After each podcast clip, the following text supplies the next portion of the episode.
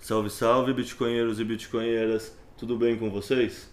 Bom, na real acho que hoje não é salve, salve, hoje é Waka Waka, bitcoinheiros, que na sessão de Hope de hoje, episódio 13, a gente tem a participação do Dove, talvez um dos bitcoinheiros mais, mais carismáticos e conhecidos da bolha, né? Querendo ou não, você entra na bolha, você começa a se aprofundar, você vê aquele urso com um sorriso e com uma cara explicando os negócios pra gente, com a caveira Sei lá se vocês pensam que é uma caveira, mas eu sempre penso que é uma caveira, o B de vocês, os bitcoinheiros.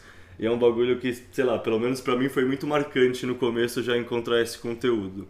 Então, hoje como convidados tem o Dove, tem também o Panorama Maior, que tem um puta trabalho legal de tradução de conteúdo, que, puta, lembro que desde que eu comecei a fazer o Explica Bitcoin, ele também estava já fazendo várias traduções de uns textos que eu sempre achei bem legal e assim, fazer até uma confissão aqui, eu até ficava, sei lá se puto ou com inveja é a palavra, mas eu sempre gostei dos textos que ele escolhia e pensava, porra, não vou traduzir então desse autor porque meio que ele já mijou nesse post. E aí, puta, tem uns textos fabulosos do Thomas Stormlight que ele traduz. E aí o terceiro convidado é o Teixeira, Teixeira Roda, não sei como ele prefere se apresentar, que no fundo eu conheço ele há menos tempo dos três da bolha, mas chegou chegando, participando tanto do projeto Explica Bitcoin, com um texto autoral fenomenal sobre FUD e desinformação.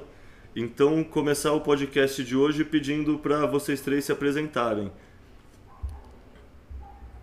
Opa! Waka Waka fala, explica a letra, tudo bom? Prazer estar aqui com você aí hoje, com o Panorama também. Não sabia que ele tinha traduzido o, o Thomas Strollite. É, eu, eu, tenho feito aí uma série ninja, assim, fazendo tradução com Google Translate lá, tentando na hora decifrar os erros. É... Não, depois pega o Medium dele, eu vou deixar nas referências, vai pois, te ajudar bastante, então. É, eu parei na metade, de repente a próximo, eu sigo dali, né, para fazer, fazer isso aí. É, é uma coisa que eu gosto de fazer bastante, para quem me conhece aí, bitcoinheiros, é, eu sou o Dove, bitcoinheiro camarada, tenho aí uma sessão, acho que, além de participar dos Bitcoinheiros, claro, sempre está nas é, entrevistas, né, nas conversas com, com convidados tal. É, eu faço um quadro que chama Toca do Dove, né, é, que é basicamente eu entrando meio na toca do coelho. Se você vê do passado, assim, é meio uma documentação né, do, das ferramentas, os sites, é, as coisas que eu fui encontrando, sei lá, tendências, né? É, sei lá, Lightning, é, tocha Lightning, né? Coisas que é, eventos no Twitter, né? Proof of Keys, sei lá.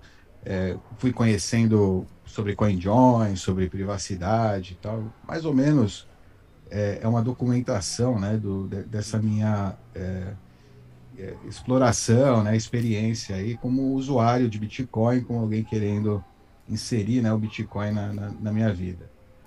É, eu achei interessante gravar, né, fazer isso. A maioria dos vídeos são realmente a primeira vez que eu estou tendo contato com aquilo que eu estou explicando ou falando a respeito, tal. A maioria dos vídeos são feitos dessa forma porque realmente entrando na toca, o mais é, espontâneo né, possível. Claro que tem coisas que tem que preparar, às vezes, né, quando é hardware e tal, mas o que eu tento lá é, trazer né, mesmo é algo autêntico né, acontecendo. É, com o tempo, você vê, no começo, enfim, se você olhar o, as tocas desde o princípio até hoje em dia, você vê, né? Você consegue, acho que talvez acompanhar até uma evolução, tal, pode ser uma coisa interessante. É, É, a gente está percebendo isso agora, a gente está, recentemente, é, comecei aí, é, eu levantei um dia, eu falei, puta, a gente tem que fazer cortes, cara, tá, não tem, né, anos aí fazendo conteúdo e o pessoal, e, e, cortes no início, a gente, se você olhar os primeiros vídeos dos bitcoinheiros, tem é, airdrops, que a gente chamava, a gente fez alguns cortes, chegou, né, ou seja, era algo que a gente sabia que era interessante, né? É, mas não, não, ninguém se, como, se, como é que fala? Ninguém queria, né, esse trabalho. né? Ninguém queria fazer essa função, né? É uma função. E então acabou ficando para trás, tal. A gente não, não, não seguiu e agora é, eu resolvi é, dar uma bolsa assim para alguém. Estou chamando de bolsa, né?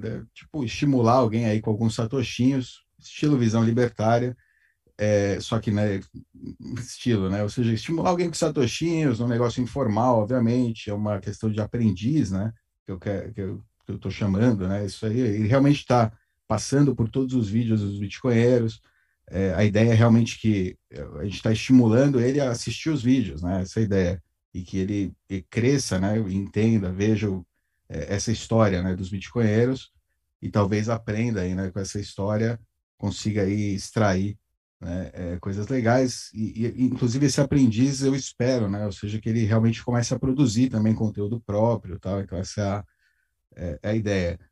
Canal novo aí, Bitcoinheiros Hash, aproveitando aqui, né, pessoal que está escutando, é, busquem aí Bitcoinheiros Hash, hash, né, que é que nem no bloco do Bitcoin a gente tem os hashes, é, que é o que, o que os mineradores estão buscando, né, estão nessa loteria aí do acaso, é, no, na, na mineração de Bitcoin, é, e é, foi uma ideia, né, trazer, foi como é como encontrar um hash, né, como encontrar uma pequena uma informação.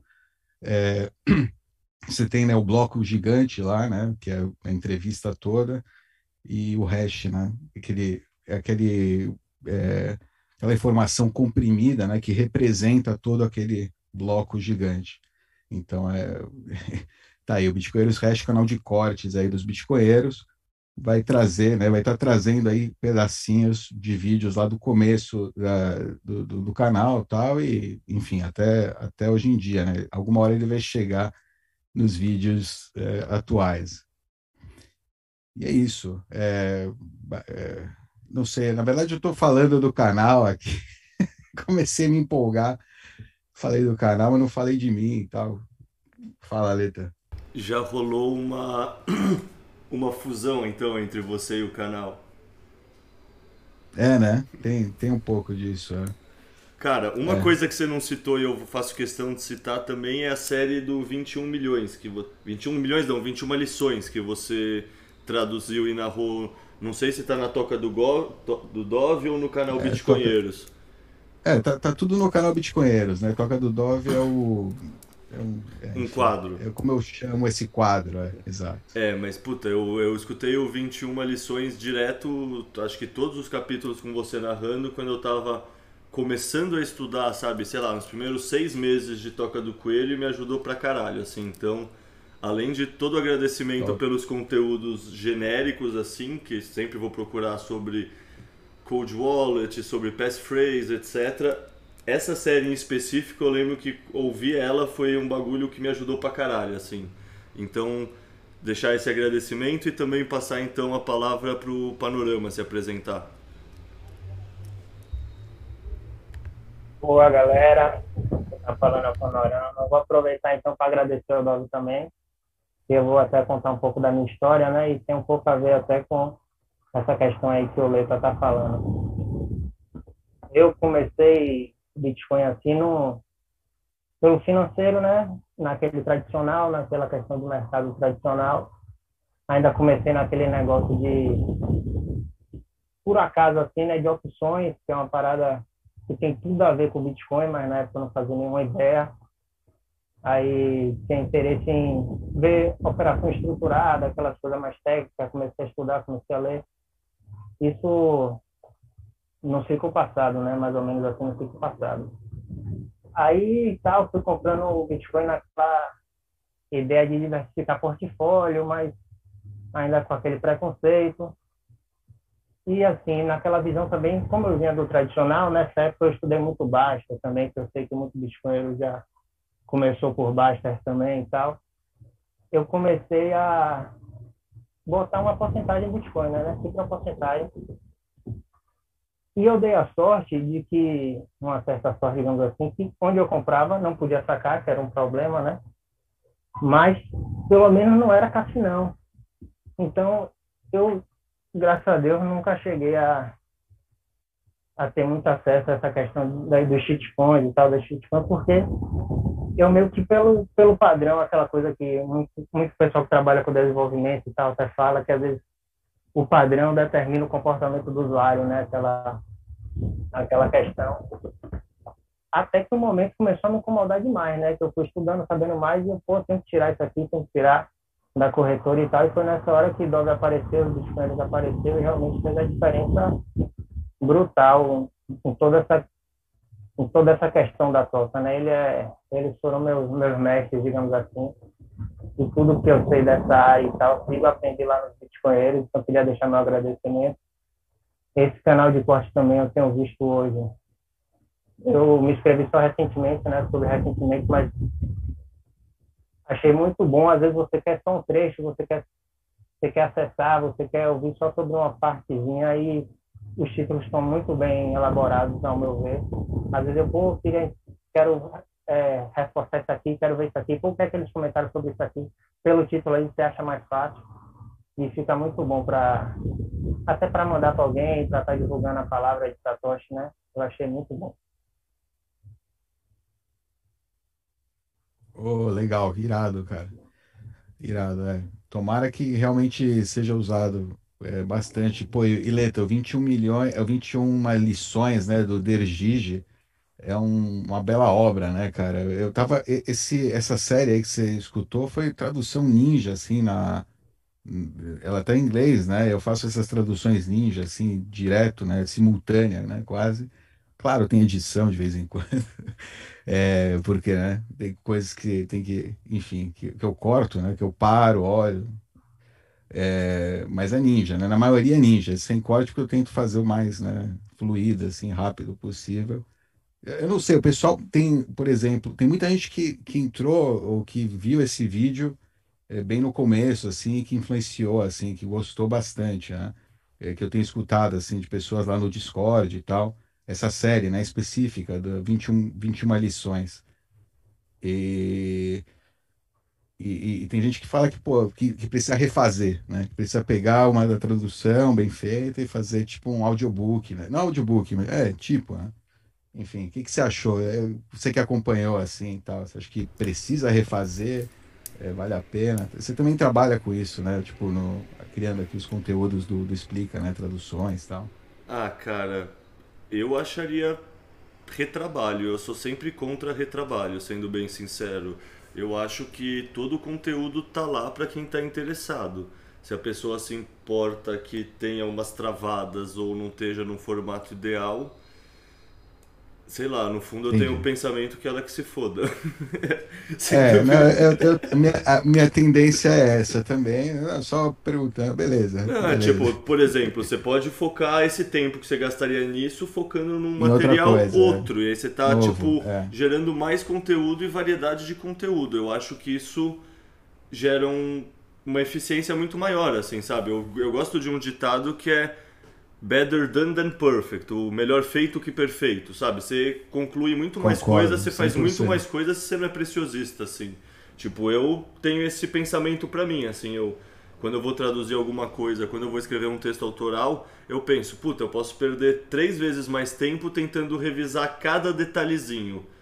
Eu prefiro não perder esse tempo e publicar as coisas rápido para poder gerar mais coisa. Tipo, tudo tá tão desabitado ainda, querendo ou não, a gente que vai entrando no fundo da toca, a gente vai ficando enviesado e acha que tem muita informação e a gente conhece todas as fontes de informação e passa uma sensação que é mais habitado do que realmente é. E na verdade é tudo tão escasso que eu acho que o máximo de coisa que for feita mirando, sei lá, o 80 ou 90% e não o 100% é o ideal, porque chegar no 100% você nunca chega e você bate naquela coisa dos retornos decrescentes, né? Você vai gastar muito mais tempo para melhorar só um pouquinho o resultado. Isso eu não acho que vale a pena. Eu nunca achei que isso valia a pena na vida e, sei lá, continuo não achando. É isso, é aquela questão do custo de oportunidade mesmo, né? Não tem jeito. O custo dele tá fazendo isso, ele está abrindo mão de outra coisa. Eu, por exemplo, uma curiosidade que você comentou das traduções, né? Se eu se eu já conhecesse você, porque eu acho, no caso até, eu acho que Eu, eu acho que eu acompanhei você desde o começo, quase, praticamente. Mas, de qualquer forma, quando eu comecei a traduzir, eu não conhecia o seu trabalho, né? Senão, provavelmente, eu não teria feito. Eu ia procurar contribuir de outra forma com Bitcoin, porque, para você ter noção, no colégio mesmo, essas coisas, para mim, as piores matérias de longe era inglês e redação, né? São as coisas que eu menos gosto, eu tenho dislexia e tal, então é uma coisa que não é do meu natural, assim. Eu ia procurar fazer de outra coisa, mas aquele negócio do Bitcoin mexe tanto com a gente que a gente fica aquele tipo de reciprocidade, né? A gente quer contribuir também, quer participar, quer fazer alguma coisa. E na, aí na época eu estava muito, com isso muito guardado, né, e tal, estudando bastante. Eu, ou assim, contribuir, não achava nada em português, só achei dois textos em português, basicamente, foi aquele Mestre do Dinheiro, que é muito bom, do Bridge Love, e outro Bridge Love também, porque eu também estava lendo muito ele, talvez, que é aquele número zero, que nem está mais em português, parece que saiu do ar, mas eu recomendo, que é um texto também que eu acho fenomenal. Aí surgiu esse o Tom, Thomas, né, na época, aí eu, por e eu achei que a série dele, essa série que até Dog também está jogando no canal, ela é boa porque ela conversa com vários públicos, tem uma linguagem massa e tal. Eu acabei escolhendo ela, não é nem questão de ser meu texto favorito e tal, meu autor favorito, algo do gênero. Qualquer coisa eu deixaria ser traduzido tranquilamente aí, deve ficar sabendo. E, se, e como eu disse, se não fosse. Se eu soubesse que você já estava, era capaz de eu, de eu ter ido fazer outra coisa.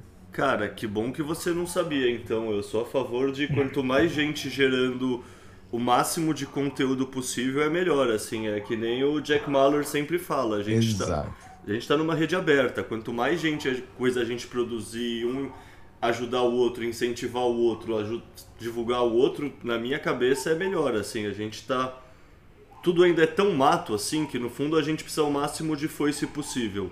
Vamos falar assim, a gente ainda tá capinando o grosso. Não sei, para mim. Não, isso é. eu concordo totalmente. A questão é que pessoalmente era um desafio, entendeu? Porque escrita, inglês e tal, é uma questão que eu tive que correr atrás por causa do Bitcoin, entendeu? Eu tive que Melhor ainda. Isso. Por esse lado foi bom, exato, acabou sendo bom, mas naquela zona de conforto. Se eu já conhecesse explica, era capaz de ser vencido. Então eu agradeço entendi, até por entendi. isso também, entendeu? então, Cara, mas... ainda, ainda bem que você não conhecia, que senão você ia se travar, né? Entendi. Exato. E, e só, só completando um ponto do que vocês estão falando, assim, eu acho que, e até o que o Explica falou aí, né, de como a gente tem muita gente entrando aqui no, na toca, né? Os conteúdos eles não precisam ser 100% perfeitos, né? Que a gente tem muita gente que tem pouquíssimo conhecimento e se a gente conseguir produzir alguma coisa que minimamente passe a mensagem ali do, né, do Bitcoin ou do assunto que a gente está querendo passar, é, não precisa estar naquele estado da arte. A gente não está falando ali com especialistas, né, e que vão debater ali o nosso conteúdo, né. Então é, é, é bem isso, né. É melhor a gente colocar o conteúdo na rede que mais pessoas consigam ter o acesso do que não colocar é, ele, né. Super concordo com isso. Cara, aproveita e se apresenta, Teixeira, que a gente já Boa. saiu falando. se apresenta, conta é, a sua história também. Já, já peguei a brechinha aqui, não, boa. É, a minha história, é, eu acho que, né, falando ali do Dove ali também, super, super obrigado pelos conteúdos, né? É, acho que muita gente que começa a procurar no YouTube acaba caindo ali no Bitcoinheiros, então eu não fui muito diferente disso. Mas eu tenho dois grandes pontos de contato ali com o Bitcoin. Né? O primeiro foi em 2017. É, dois amigos meus ficaram bastante endinheirados, digamos assim, com, com o Bitcoin na época. Eles entraram em 2016, aí pegaram alta ali 2017, 2018. É, e eu tive o primeiro contato ali e eu não sabia nada do Bitcoin. Eu só sabia que era uma coisa que subia muito e que multiplicou o dinheiro deles. Eu falei, putz, eu tava num momento financeiro bem ruim na época. Eu falei, vou, vou apostar, né?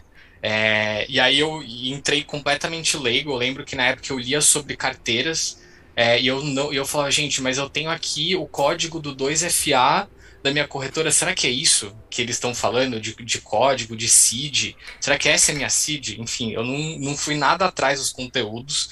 E aí eu comprei ali um, um né, nada, nada demais ali né, de dinheiro. Eu não estava muito bem em 2018, 2007, 2018. E eu meio que esqueci, né? Porque veio ali a grande queda ali daquela época e eu deixei para trás. Eu falei, putz, já, né? Já era isso daqui é, vou deixar esse dinheiro ali. O dia que voltar o valor que eu, que eu investi, que eu acho que era mais ou menos ali 50 mil reais, é, na época, eu, eu vendo e saio disso. E aí foi o que aconteceu. E aí em 2020, é, com a pandemia e etc., né, com o crash ali, que, que o Bitcoin voltou a subir, atingiu de novo os 50 mil. No dia que atingiu os 50 mil, eu entrei na corretora e vendi o que eu tinha. Eu fiquei zero a zero. É, e aí, logo depois, eu comecei a estudar sobre investimentos em geral.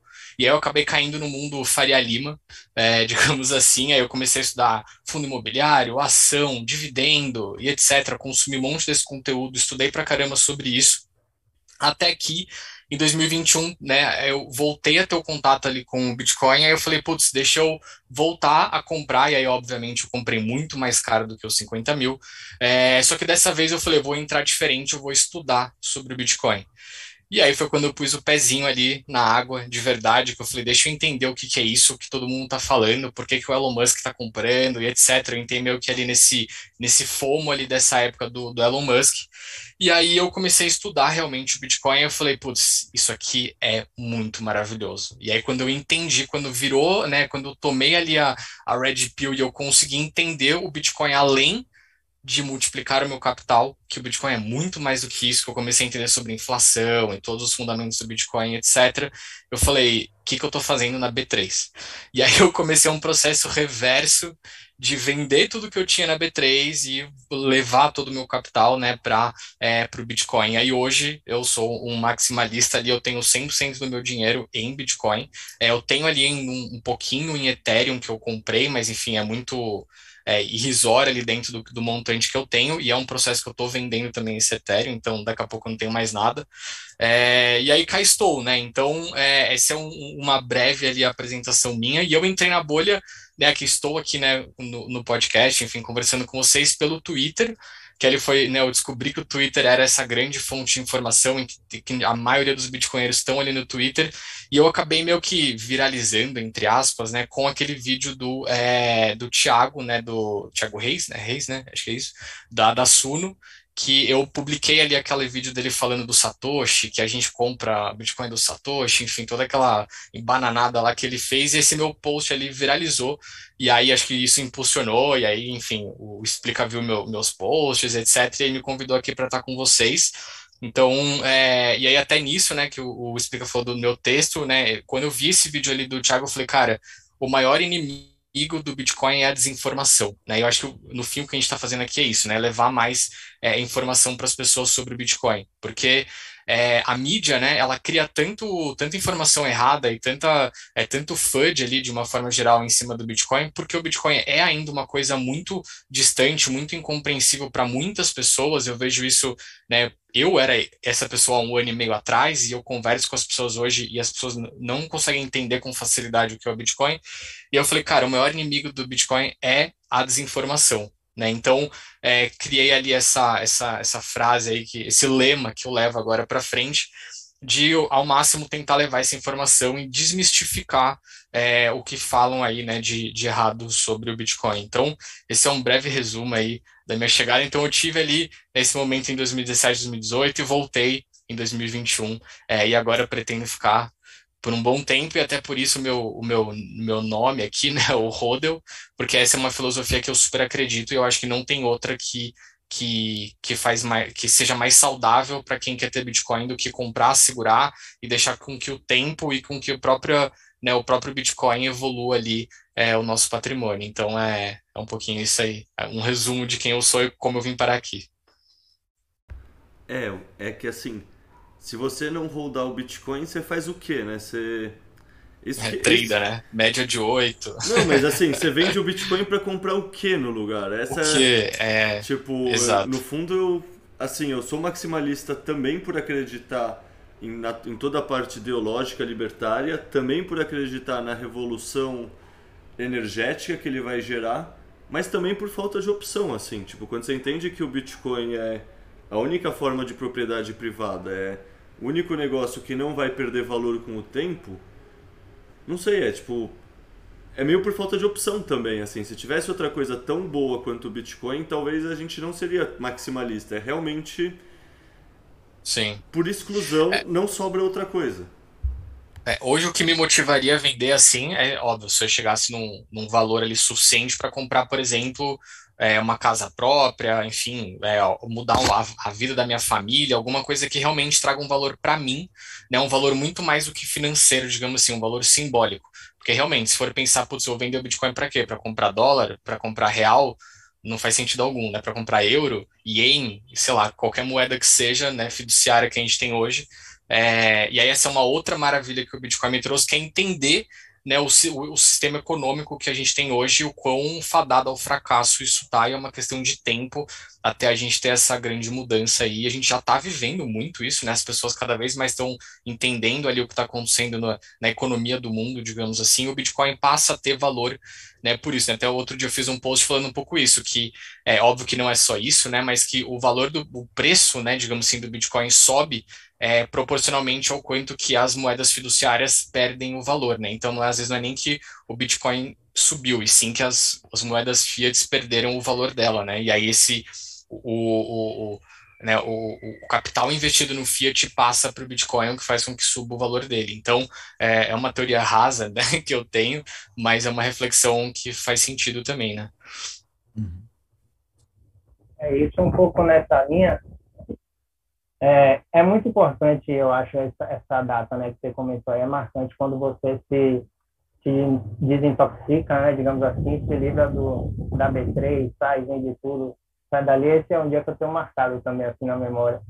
O dia que você sai desse universo Faria Lima, né, e tal, acho isso é, é libertador, eu diria. É, libertador, é o Bitcoin. E, e, só quem entende é quem já está na toca. Não sei falar isso é, fora da exato. toca é o problema, entendeu? O pessoal e não entende. Outra coisa. Tá. É. Já fale depois também. Não, pode falar, desculpa, pode continuar.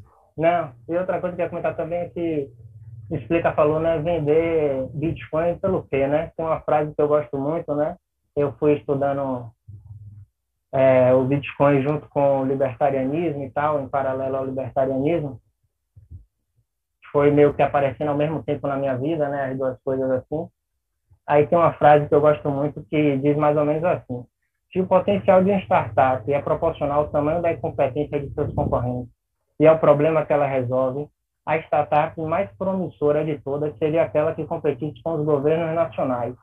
E isso não é possível. É exatamente o que o Bitcoin faz. Ou seja, é difícil surgir um empreendimento né, na questão já de empreendedorismo mais focado que seja mais, que tenha um potencial maior que o próprio Bitcoin, né? Mesmo com essa linha, mesmo resumindo o Bitcoin, digamos assim, é uma mentalidade é, de venture capital, né? Essa questão mais de negócio. É, você está shortando o sistema financeiro tradicional. Você está falando desse sistema. Você tem, você tem uma saída, né? A gente finalmente tem uma saída, tem uma possibilidade. Antes do Bitcoin, cara. Exato, eles têm concorrente agora. Eles, é, eles estão é. no mercado e têm concorrente. O cliente vai escolher, e aí? Quando você tem os estados ou o Bitcoin, digamos assim, entendeu? E os dois estão no mercado agora. Cabe ao cliente, né? A gente escolher o que é melhor para a gente e aí a praxeologia vai fazer a parte dela, né? É, já é, a linha de chegada já está lá. Existia uma ilusão, né, de que tinha um, um, mercado, né, de forex, concorrência entre moedas, né. No fim do, das contas, é, havia uma, é um acordo, né, de, de entre gentlemen a nível global, assim, ou pelo menos entre as principais nações, do de qual é a moeda de reserva, tal. E a moeda de reserva, é, ela é, né, criada é, subjetivamente, né, de acordo com necessidades né, ou não, né, criadas, inventadas, né, subjetivamente, né, basicamente é, a partir de é, estudos subjetivos, né, de economia, né, finanças, finanças e afins, que, que inclusive, é. né, dominam, que são dominadas, né, por cabeças que estão feitas, é, doutrinadas, né, a seguir aquele, aquele sistema, né, sem questionar uh, os fundamentos, né, as bases que, que transformam ele, né, em, em, a moeda, né, em escassa, ou questionar o dinheiro, né, basicamente. E o Bitcoin traz nessa saída, é quase aquela pílula, né, a pílula laranja, a pílula é, vermelha, né, que você vê realmente que você tem uma saída da Matrix, que não é, tipo, você já sentia que tinha uma coisa errada, né? Você sabia que tinha uma coisa errada, mas... É, não, não, tudo ficando não, mais caro. Exato, as coisas ficam mais claras. É, bem, a, a, essa, eu gosto muito desse paralelismo que fazem com Matrix, porque, né, entra bem aí no Bitcoin, o sistema é. financeiro é uma Matrix, né? Tipo, a gente está... Exato. Total. E, e, e, o Bitcoin é, é, um, é, é, se não uma das poucas, é a única coisa ali que traz ali para um cidadão comum, né, uma pessoa com pouco, pouco dinheiro, enfim, que consiga ter essa liberdade, né.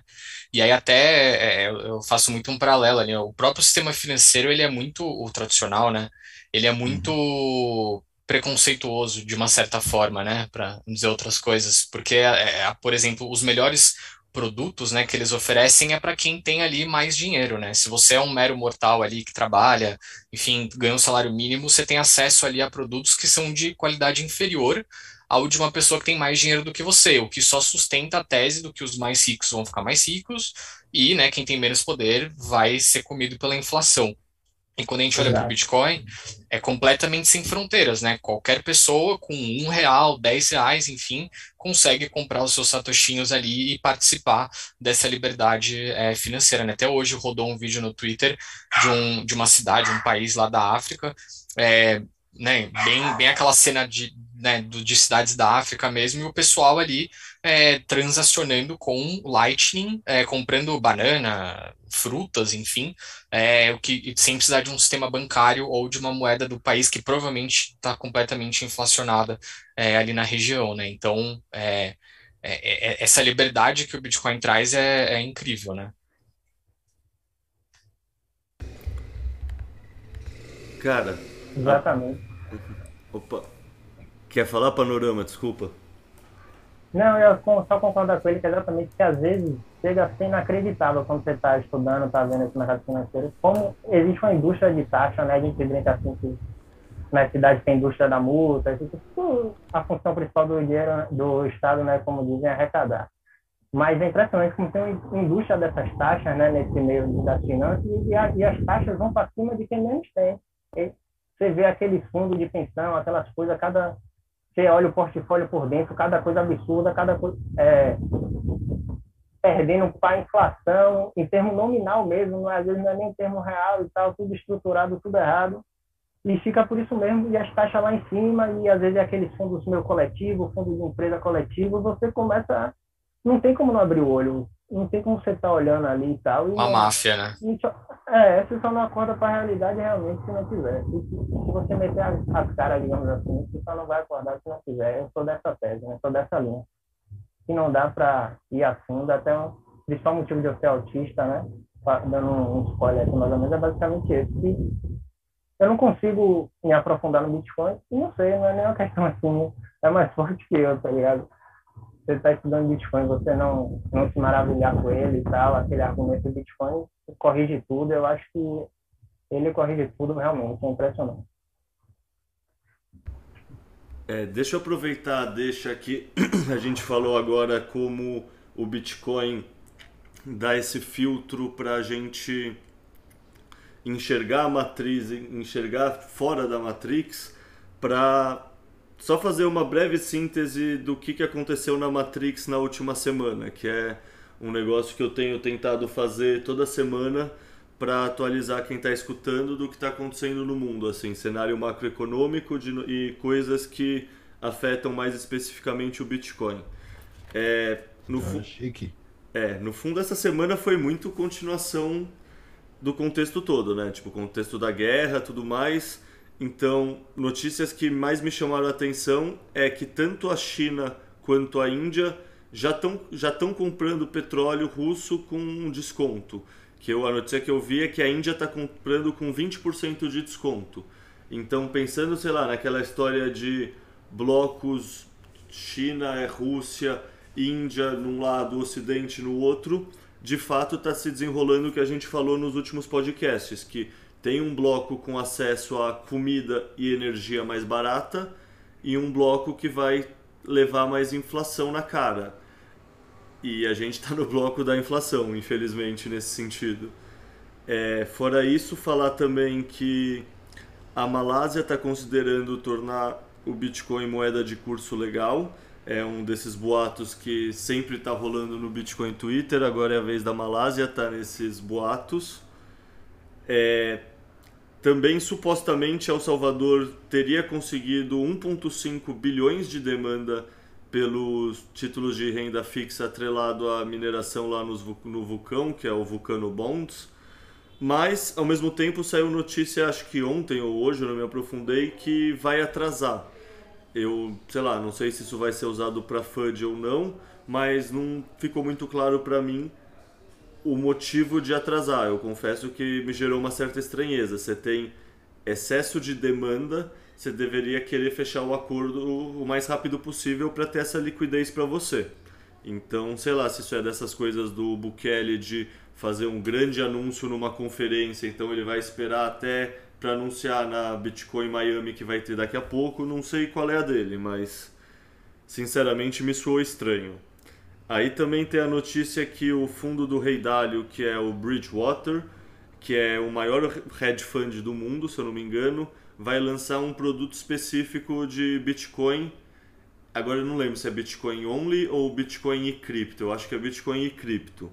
Mas ou seja, um desses últimos dinossauros que tem que fingir que Bitcoin não faz sentido e lutar contra, tá tendo que engolir o orgulho e começar a aceitar mesmo no próprio fundo dele que ele sim precisa investir em Bitcoin, porque senão ele vai realmente ficar anacrônico, defasado. Ele, os clientes não vão procurar mais ele, a demanda da, do povo não vai pôr o dinheiro na mão dele se ele não se curvar e começar a vender o produto que o povo quer investir, que no caso são criptomoedas no genérico e Bitcoin no específico.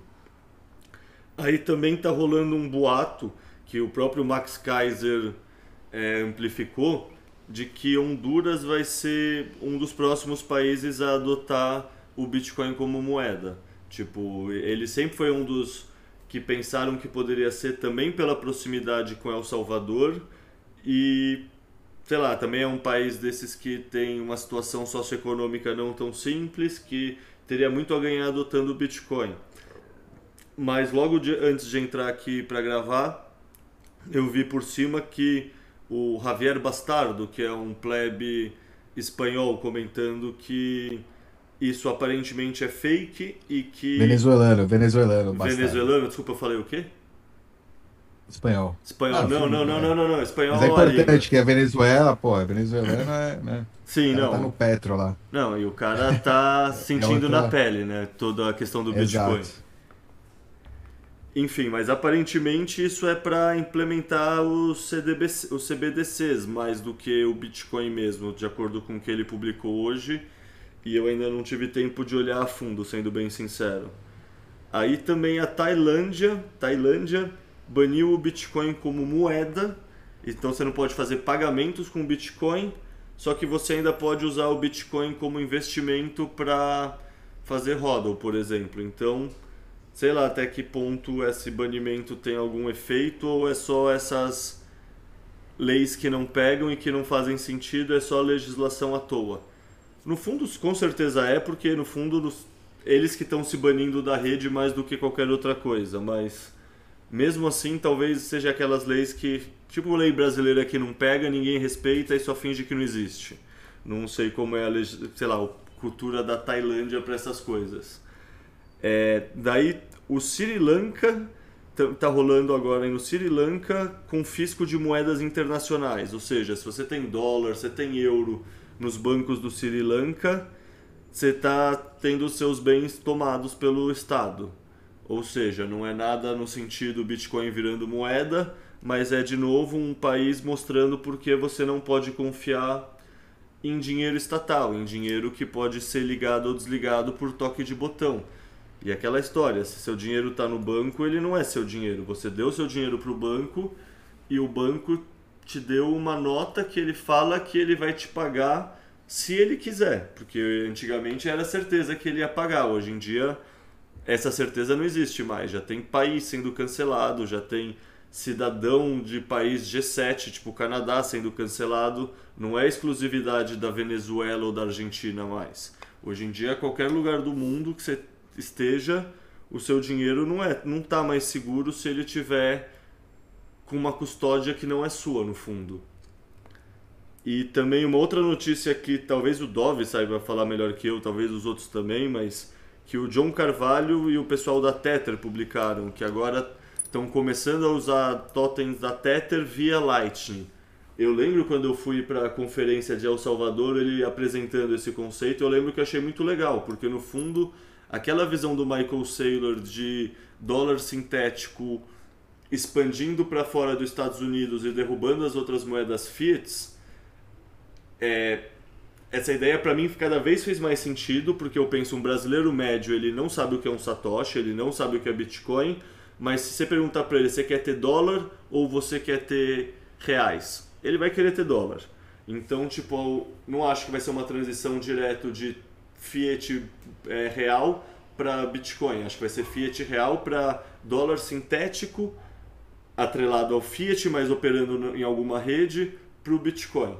E nesse sentido é interessante que essa rede seja Lightning versus que fiquem fingindo que a rede do Ethereum não é descentralizada e tem algum propósito e que o pessoal fique usando dólar sintético na rede do Ethereum. Então, sei lá, para mim é uma notícia que é mais técnica, eu não entendo tanto da parte técnica, mas para mim é bem interessante assim. E eu lembro já na conferência de achar isso uma aplicação que não sei, ia fortalecer muito a rede, assim, não pensando no Bitcoin como moeda e no preço, pensando no Bitcoin como rede e na resiliência e na força e na usabilidade do ecossistema e da rede. É um bagulho que me parece fazer muito sentido. Mas enfim, essa é a síntese geral do que aconteceu nessa última semana.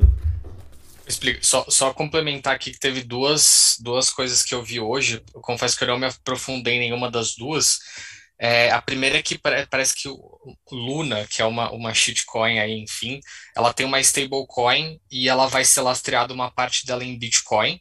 Então a, a empresa ali que vai gerar esses, né, esses tokens ali de, de dólar, né, eles vão usar o Bitcoin como colateral para isso. E pelo que eu vi ali de, né, dos comentários no Twitter, a galera achou isso positivo.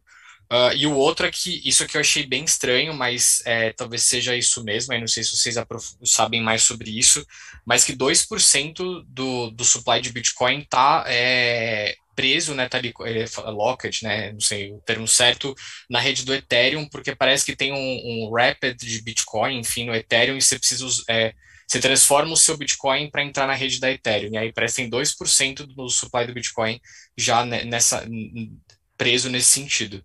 É, não sei se vocês viram alguma coisa sobre essas duas, mas foram duas coisas que rolaram hoje também aqui na, na bolha do Twitter.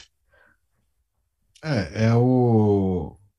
É, esses, essas ferramentas são ótimas para quem cria elas, né? Para quem tem a custódia do, do BTC. Quem ficou com o Bitcoin, né? Exato. E te passa em troca um sintético de Bitcoin na rede Ethereum, que é um token, né? Basicamente, não é esse token, por exemplo, WBTC, é, esse mesmo. Você, você passa para o terceiro, ou seja, está na posse, custódia do terceiro, em fria, não é que está na rede Ethereum o seu Bitcoin.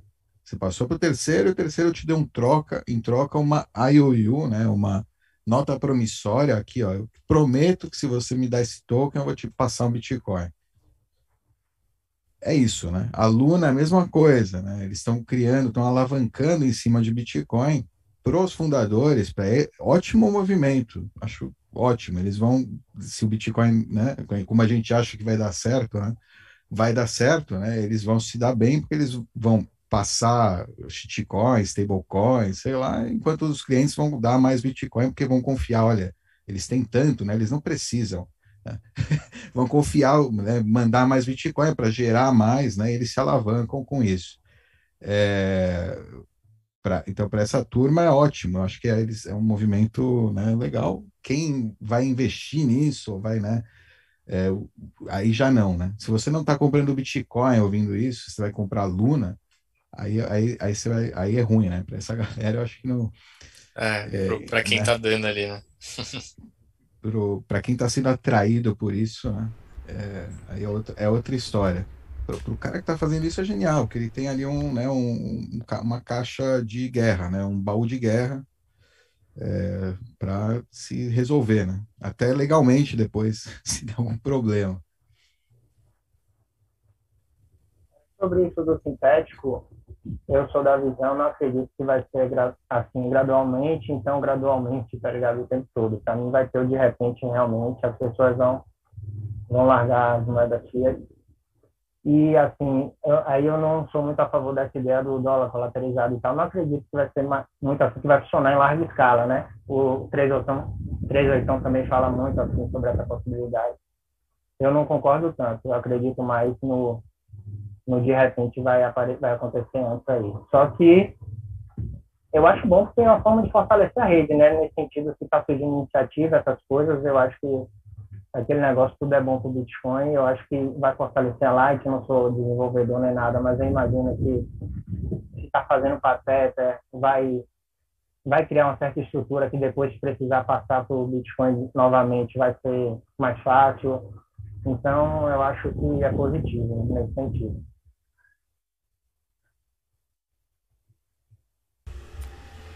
Não, é. O negócio na Lightning é, eu acho legal. É, stablecoin no geral, eu pessoalmente não, não curto, mas eu, eu, eu entendo o que vocês falam, né? Obviamente, eu é, é em lugares como El Salvador, por exemplo, em vez do cara ter um machivo, né?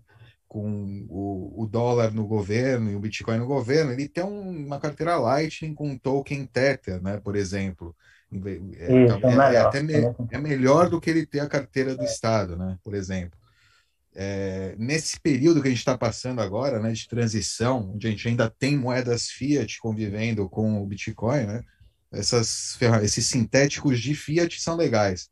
Eu não gosto dos sintéticos de Bitcoin, tá, né, isso me é, já, é. Já, já é outra história, mas os de fiat entendo que dá, vão ser usados, né? E se for e se for assim, né, por cima da infraestrutura descentralizada do Bitcoin, ele é mais é, antifrágil, né? Ele ganha, é, ele, ele, herda, né, propriedades do Bitcoin por estar tá sendo construído por cima do Bitcoin, né? Uma fundação forte e não por em cima de outra outra rede aí, né? Talvez menos descentralizada. É isso. Essa questão tem, é, do de sintético Bitcoin, digamos assim, tem esse, essas opções de venda também que está segurando o preço, que muito bitcoinheiro gosta. Eu particularmente não gosto, né? Mas eu entendo que tem quem começou por agora aproveita, né, para estar tá acumulando. Sem dúvida, o DCE é a coisa mais importante, está sempre fazendo. Mas até para essa questão que a gente tem um paralelo do ouro e que muitos dizem que isso é um problema, né, para o ouro, para para o mercado do ouro, para o preço refletir a realidade, né, e tal, que isso aí pode vir a ser um problema. De, do Bitcoin também começar a ter essa questão dos bitcoins falsos, digamos assim, né? De papéis. Ah, é. É, tipo reserva fracionária. Tá? É, já existe, né? Se para a Coinbase, é. por exemplo, entre clientes, transação é grátis. Aí o cara fica incentivado, né? Se ele tem é, funcionários, por exemplo, que estão com conta na Coinbase, ele fica com, com o Bitcoin lá, né? Por exemplo, e passa para os funcionários todo mês.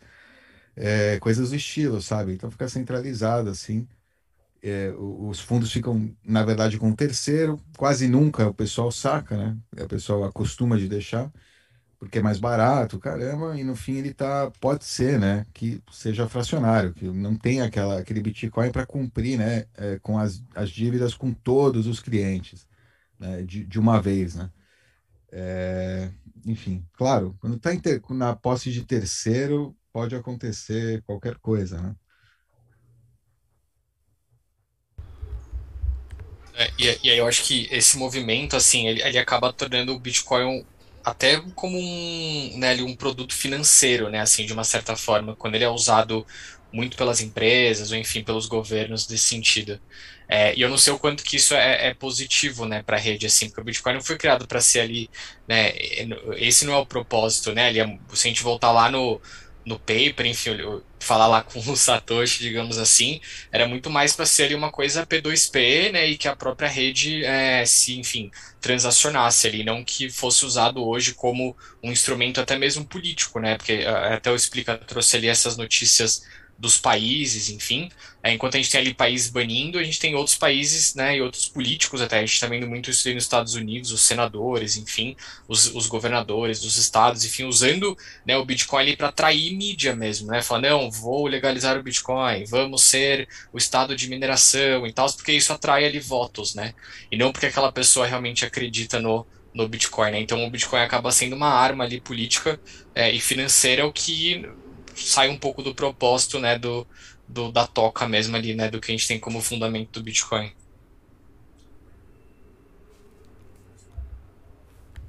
Bom, deixa eu aproveitar então e começar a entrar no, na visão mais pessoal de vocês, que é a parte pedir para os senhores me explicarem por que vocês são autistas com Bitcoin.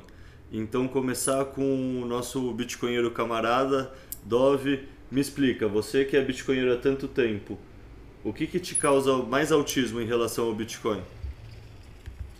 Eu perguntei, ah, pensei que a pergunta era porque eu sou autista. Pode não eu ser sobre autista, o Bitcoin, pode é, é, é, porque eu fui diagnosticado autista do Bitcoin. É, eu fui no doutor, falei, doutor, não sei, não consigo, só consigo ver notícia de Bitcoin. Criei até um pseudônimo aí faço vídeo, o pessoal acha que eu sou urso. o doutor falou, putz, acho que você tem problema, aí você é autista Bitcoin. É, enfim, cara, autista, porra, cara, não, não, não, sei nem te dizer, né, porque que eu sou autista Bitcoin. Eu, continuo, eu sigo autista, né, Bitcoin, já há anos é, autista, né, o tempo inteiro acompanhando aí o que acontece na, no mundo do Bitcoin, né, é, então fica difícil. Não tem nada que me que, que seja especialmente assim é, que me faça, né, que me deixe autista em especial. É, a gente está, inclusive, hoje no canal dos Bitcoinheiros falando, né, um pouco. Alguém falou que o Ivan tá, tá mais é, tá mais tão empolgado, né? Tá, tá cansado, tem cara de cansado já. E é aquela história é que você fica, acho que também quando ele veio aí, né? Eu escutei ele falou também que já não tem muita muita coisa que, que, que surpreende, né? O que mas, mas enfim, eu, eu gosto eu gosto de acompanhar a tecnologia realmente, ou seja, a parte de mercado, preço, caramba. Por isso que eu, para mim é difícil também entrar nessa cabeça autista, porque eu sou um cara bem zen, bem tranquilo, não estou muito é, preocupado aí com o preço fiduciário e tal. Eu acredito que o Bitcoin é um sistema melhor, né? É, é, se a gente pensar em competição né, de livre mercado por um sistema é, monetário, financeiro tal, é, é um sistema melhor, é um sistema que está melhor pensado desde o fundamento ali da base monetária, né, da, dos princípios né, monetários, até a tecnologia mesmo, a possibilidade, né, da criptografia, é, o, os números, né, os grande, a, a, força dos grandes números, né, é, sendo usadas aí para para proteger nossas chaves, né? essencialmente é, é, todas as chaves já, já existem, né? Assim, tipo, é, tipo, dá para filosofar muito sobre o Bitcoin, né? Essas coisas que me fascinam e que me deixam é, fascinados aí com o Bitcoin. Eu não, diria autista, né? É, ou talvez autista não no sentido de mercado. É, é, mas me deixam, né? Me fazem tipo viajar aqui na mudar assim, né, a minha percepção de mundo mesmo. Então, é, realmente foram esses últimos anos assim de contato aí com o Bitcoin realmente mudaram bastante aí da minha perspectiva é, de mundo e tal e, e de e, e, e, a tecnologia me fascina, né? Toda a parte de custódia, os novos programas aí que estão sendo desenvolvidos, é, as possibilidades né, que o sistema abre para a gente. É um sistema melhor, um sistema que está crescendo. Ele, ele, é criado no, no, no, ambiente open source, né? livre open source. Licença MIT é uma licença boa porque permite que quem quer gerar alguma coisa, é, é como é que chama, privada, possa gerar e possa manter o código fechado estimula igual que as pessoas né, sigam contribuindo para o código aberto. Muitos projetos ao redor são também livres, open source total, qualquer programador pode pegar é, e criar por cima e gerar e, e, e né, inovar por cima da, dessa, dessa rede financeira. E ela está, meu, né, na sua nascendo agora, sabe? Tá, tá começando assim a tipo ainda é criança, ainda tem, né? Ainda é muito muito jovem, ainda a gente ainda nem sabe como vai ser o sistema financeiro Bitcoin, né? A gente fica se espelhando no sistema é, fiduciário, né? É, tentando encontrar DeFi e tal, que é a mesma coisa que é a mesma corrida dos ratos, né? Que você, você tem no sistema fiduciário, você quer transportar ela para o seu cripto futuro, né? E, e, o Bitcoin acho que ele vai trazer, tipo, vai mudar, né, a, a finança também. Talvez até as como a gente interage, né, com dinheiro e tal. Mas isso é a longo prazo, né? Como eu falei, a gente ainda está muito jovem, a gente está ainda começando a sentir, sabe? É como um bebê que tá ainda não enxerga direito, que ainda está tocando as coisas, é, que, que nem desenvolveu ainda né, todas as suas terminações nervosas, que não, o, enfim, ainda nunca provou comida, né? Ainda nunca é, é, enfim, os cheiros ainda tem cheiros que são incríveis, novos, nunca, enfim, o Bitcoin ainda está nessa fase assim de, de, de, de, entrada, né? Não como preço ou talvez a penetração, mas também a penetração global, né? A gente deve ter o que 5% máximo do mundo deve conhecer o Bitcoin, né? 1% talvez deve ter algum Bitcoin. É, enfim, ainda é muito, muito jovem, ainda é muito cedo. Tem gente que ainda que acha que, que a gente está tarde, né? Bom, aí pode entrar uma parte de mercado, né? Se eu pensar assim, né? que ainda é muito cedo, ainda é muito a porcentagem do mundo que, que conhece o Bitcoin, ou que tem Bitcoin, ainda é muito pequena. E é um sistema e, e, e, com o tempo as pessoas eu sinto que elas vão perceber mais e mais, né? A gente está vendo aí, pô, desde 2020 2008 já né, caiu uma ficha para algumas pessoas, esses libertários aí que tiveram sorte encontraram o Bitcoin lá atrás.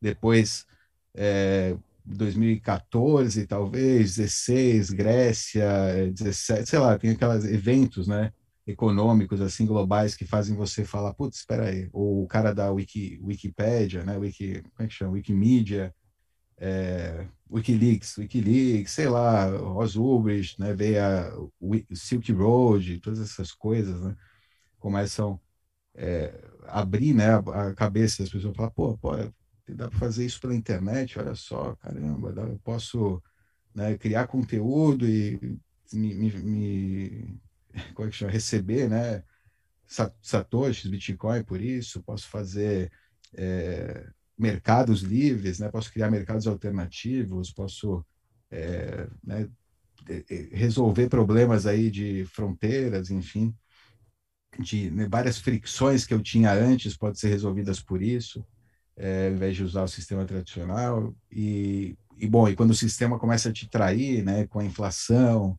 com, é, com, com é, confiscos, com fechamento aí, né, é, punição coletiva, né, é, você né, te retira, né, uma, todo pouco. Os caras estão tirando a Rússia agora, né, é, que é um país gigante, estão tirando eles do sistema financeiro, né, imagina podem fazer com a gente, né, com você. Então, muitas pessoas começam a abrir os olhos, né, para um sistema melhor. E, e, e, o Bitcoin aí é essa, é essa alternativa, né, esse, essa saída aí possível. E é questão de tempo, realmente, no fim das contas, né, questão do o Estado vai falhar miseravelmente, né? não, não tem dúvida, a moeda fiduciária ela vai falhar miseravelmente, ela sempre falhou, né? ela, vai, ela vai falhar. Né?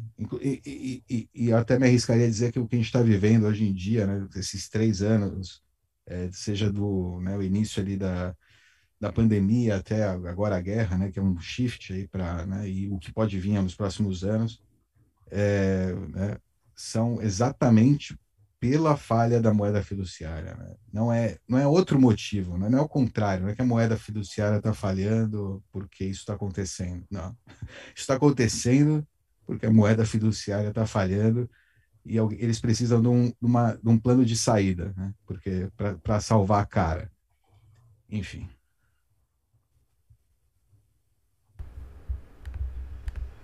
Pô, tem muito autismo aí para quem achou que não é autista. Cara, eu concordo.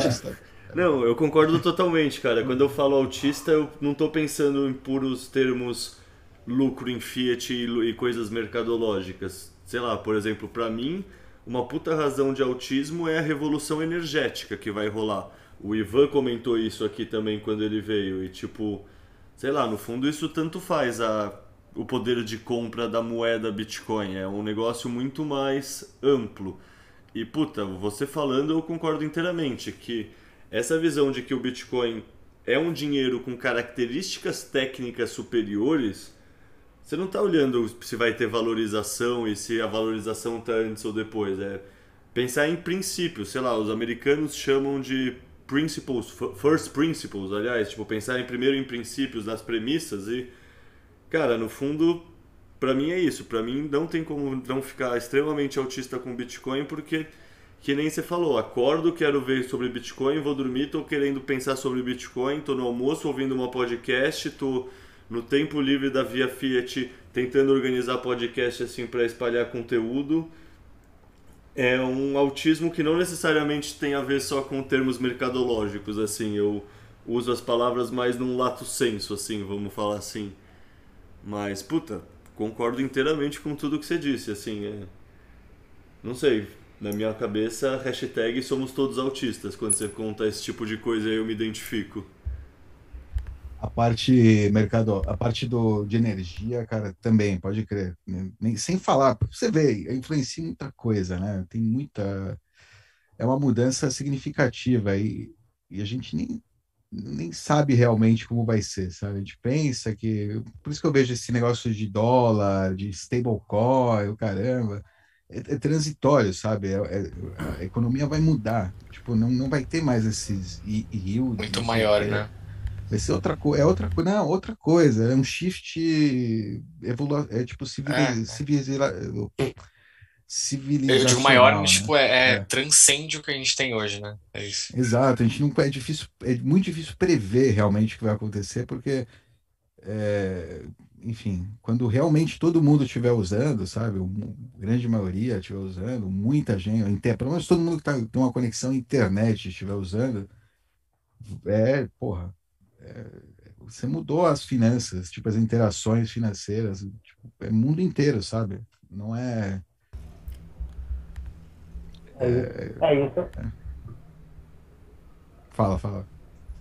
É isso, eu também sou autista porque, para mim, o Bitcoin realmente corrige tudo. Quando você começa a ver os efeitos de segunda, terceira, quarta, vigésima ordem, sei lá, você começa a mergulhar fundo na filosofia mesmo do Bitcoin, a questão da preferência temporal, como isso vai ter implicações sociais de gerações e, e etc. A questão da, principalmente de todas, né? Assim, até tem muito a ver com o momento atual, é a questão do custo da violência. Você começa a fazer o um paralelo entre a escola austríaca e o que o Bitcoin vai significar em termos de protocolo né, para a sociedade se organizar sobre.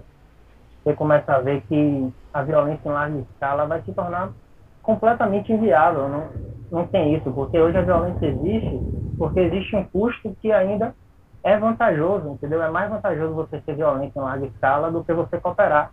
E o Bitcoin, literalmente, ele destrói esse custo. E isso aí é só por isso é mágico, né? Uma revolução verdadeiramente pacífica. A questão também da escassez, daqueles paradoxos que o Bitcoin traz, da escassez e da abundância, da, de ser um sistema sem confiança e permitir uma sociedade em que confiar no outro faça mais sentido. Então, pô, para mim é muito. Bitcoin é especial por isso. Não tem como você tá vendo essas coisas, pelo menos da forma que eu vejo, e não se sentir autista. É, não, tem, não tem condições, realmente. É, aí trazendo um pouquinho do meu lado, assim, acho que reforço que, o que o Dog e o Panorama falaram agora, é, mas eu tento dividir em dois pontos, né, assim, acho que o próprio Bitcoin em si, que é um pouco do que a gente está falando, então, os fundamentos mesmo, né? Assim, quando eu comecei a estudar mais e entender ali, putz, a criptografia, a halving, 21 milhões, a seeds, a blockchain, etc., eu falei, cara, isso, isso é é uma perfeição, sabe, como o Bitcoin foi criado e todo, né, a estrutura, digamos assim, que o Bitcoin existe por conta dessa estrutura. Então, acho que isso por si só, o próprio Bitcoin já é uma coisa autista, é, mas trazendo, né, dando foco ali para um desses pontos e o que foi o que virou a minha chave, assim, e é um conceito que eu uso até hoje em dia eu uso fora né, do Bitcoin. A gente fala que está falando aqui de consumir o Bitcoin o dia inteiro, mas eu também tento usar os fundamentos em outras coisas da minha vida, né? E o, o Proof of Work, para mim, o conceito como um todo, né, é o que a gente está falando aqui da energia, mas focado ali na, na, no Bitcoin em si, para mim, assim, é fantástico, assim, essa, essa relação. Teve até um texto do Dan Hold, enfim, ele é um cara conhecido ali no Twitter de 2018, que eu li há uns dias atrás, ele falando sobre isso, né, falando, putz, trabalho e energia, é, e aí ele transcende ali o Bitcoin, fala um pouco, né, do nosso dia a dia, então basicamente o que ele diz é que tudo que a gente faz hoje é ligado à energia, né? Então o custo das coisas basicamente é pautado na energia. Então, putz, qual foi o custo para eu extrair a matéria-prima, o custo para eu processar essa matéria-prima de energia, a máquina que transformou, o metal em aço, sabe, né, ali os, né, enfim, os minérios em aço, é, o custo que foi levar esse, esse aço de um lugar para o outro, do petróleo, enfim, assim por diante, que vai gerar quanto custa uma viga de aço para construir um prédio. É, então, tudo, né, nós como seres humanos, para a gente viver, a gente precisa comer, a nossa comida teve um custo de energia e assim por diante. Então, é, tudo que existe né, no nosso dia a dia teve um, um custo energético. E por que o nosso dinheiro não? Né? Por que, que o nosso dinheiro ele, literalmente é um botão que eu coloco lá numa planilha, no Excel, quanto que eu quero ter no meu banco central, quanto de, de bonds eu vou comprar e etc. E eu imprimo dinheiro do nada, né, do ar, é, sem um trabalho por trás, né? E quando eu entendi que o Bitcoin resolve isso de uma forma ultra inteligente, é, eu falei, cara, isso é muito autista. Acho que quando as pessoas entenderem essa relação que o dólar ele é um papel que não vale nada e o Bitcoin ele é algo que foi criado né, através de uma energia tem um, um trabalho muito grande para ter ali né o minerador achar o Bitcoin assim por diante. Então quem estiver escutando e quiser entender mais ali, o canal dos Bitcoinheiros tem uma coletânea infinita ali sobre esse assunto específico. É, dá para ficar horas e horas e horas escutando eles contar sobre, sobre mais conceito de mineração, blocos, etc. É, então, é, isso para mim é o mais autista, sabe? A gente, o Bitcoin, a gente, né? já me coloco aqui como parte do Bitcoin, mas é, o Bitcoin resolve a raiz do problema que a gente tem ali do, do dinheiro, sem contar a parte estatal, enfim, que influencia nas moedas, mas esse conceito ali da impressão de dinheiro a custo zero, é, que é o, um dos grandes maus que a gente tem hoje, é uma coisa ali que, que me deixa muito autista. E isso leva à inflação, né? E eu acho que o mundo inteiro hoje está vendo a inflação e está entendendo mais a inflação. Então, até pessoas que fora da bolha, né, e eu converso hoje, e eu falo de inflação, elas entendem mais o que é inflação do que há dois anos atrás, porque elas estão vivendo na pele né, e vendo as coisas aumentarem de preço.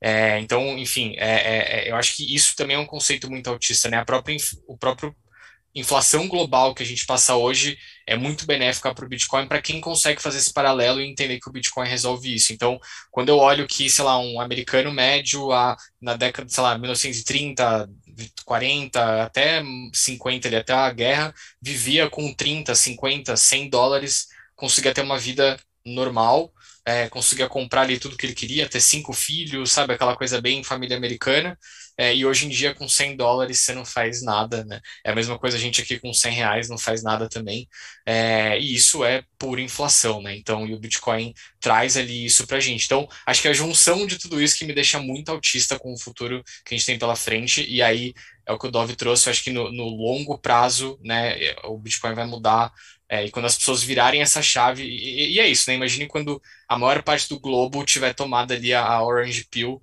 é o efeito que isso vai ter no, no dia a dia, né? Na nossa civilização de uma forma geral. Então é. Enfim, são muitas coisas que me deixam autistas, mas se fosse para escolher algumas, poucas seriam essas. Perfeito, eu acabei não comentando, mas só o Proof of Work é uma parada fascinante por si só, essa questão da energia e tal. É, é, Leda assim, até um, um texto do Bitcoin, o surf, assim, eu não lembro o nome, né, mas falei de surf, e agora, depois que eu li aquele texto, eu não consigo mais surfar da mesma forma, até dentro da água, até no outside lá, a letra. É, o surf se mistura mais com Bitcoin do que nunca depois que eu li seu texto.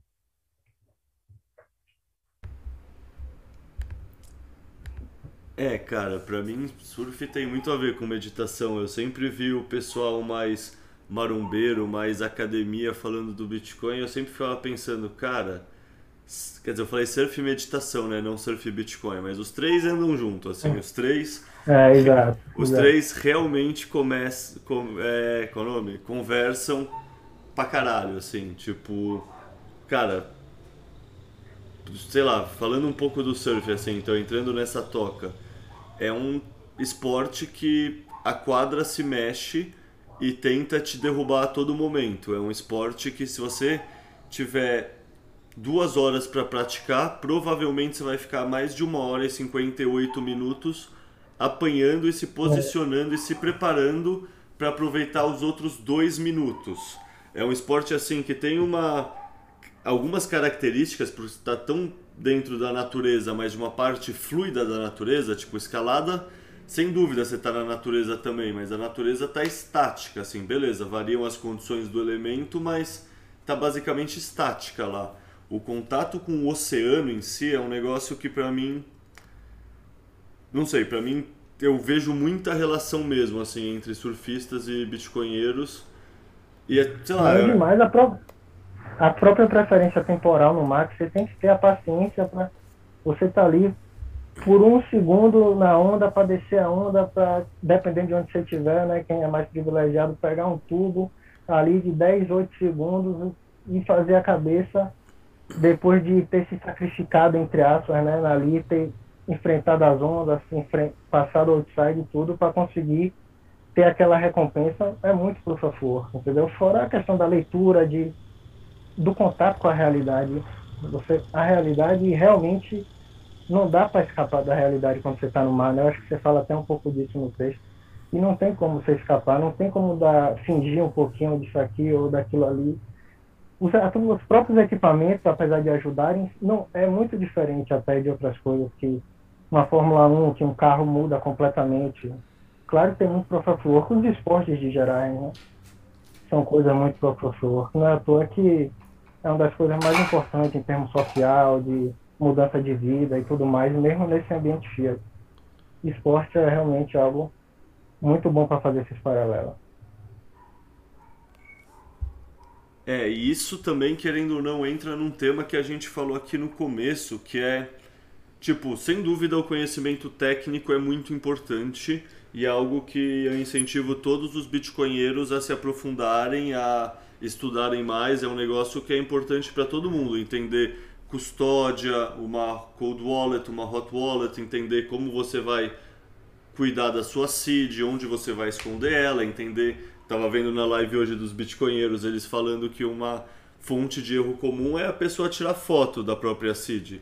E tipo, isso, sei lá, usando a analogia que o Ivan tava usando, você não estudou o básico do básico. Você quer sair dirigindo é. e não estudou o código de trânsito, não sabe o que é um farol vermelho e um farol verde. É, é isso, eles não, não viram o vídeo de Dove, porque Dove deixa bem claro essas coisas. Dove é muito bom nisso. Enche o saco, é. Repete, é, repete, repete. Repete, é, repete, exato. Nunca coloca sua sede.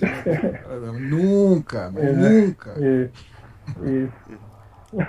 Não, mas é isso, tá ligado? É importante ter conteúdos que, sei lá, por exemplo, aquele que o Bitcoin é o micélio do dinheiro e fica comparando o Bitcoin com o cogumelo. Isso com certeza ajuda muitas pessoas que não olham o Bitcoin só pela maneira técnica a conseguir entender ele, sabe? Você dá modelos mentais diferentes para as pessoas.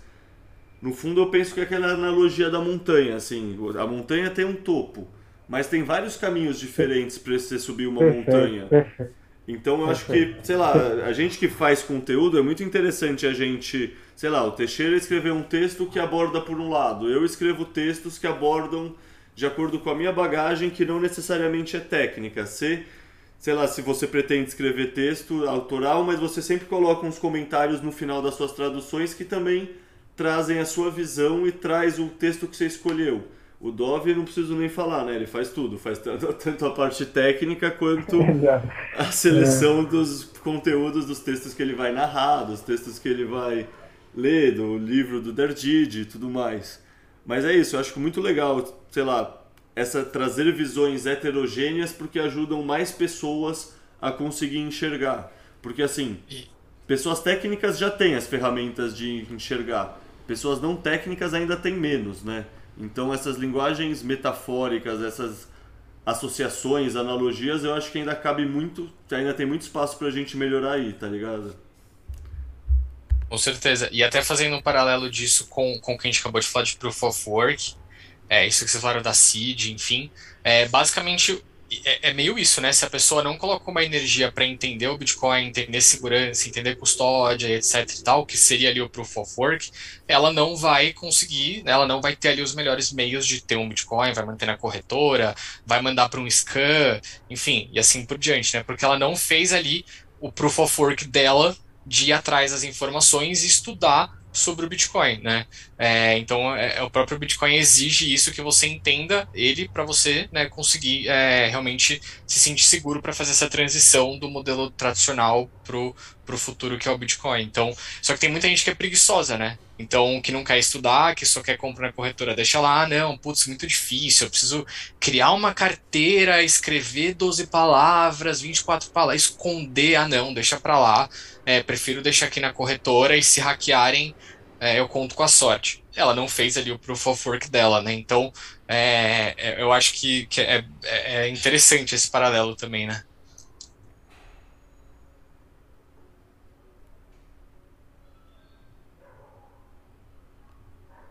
É isso, é como aquele, aquele ditado antigaço que tem que cada um compra o Bitcoin ao preço que merece, esse ditado.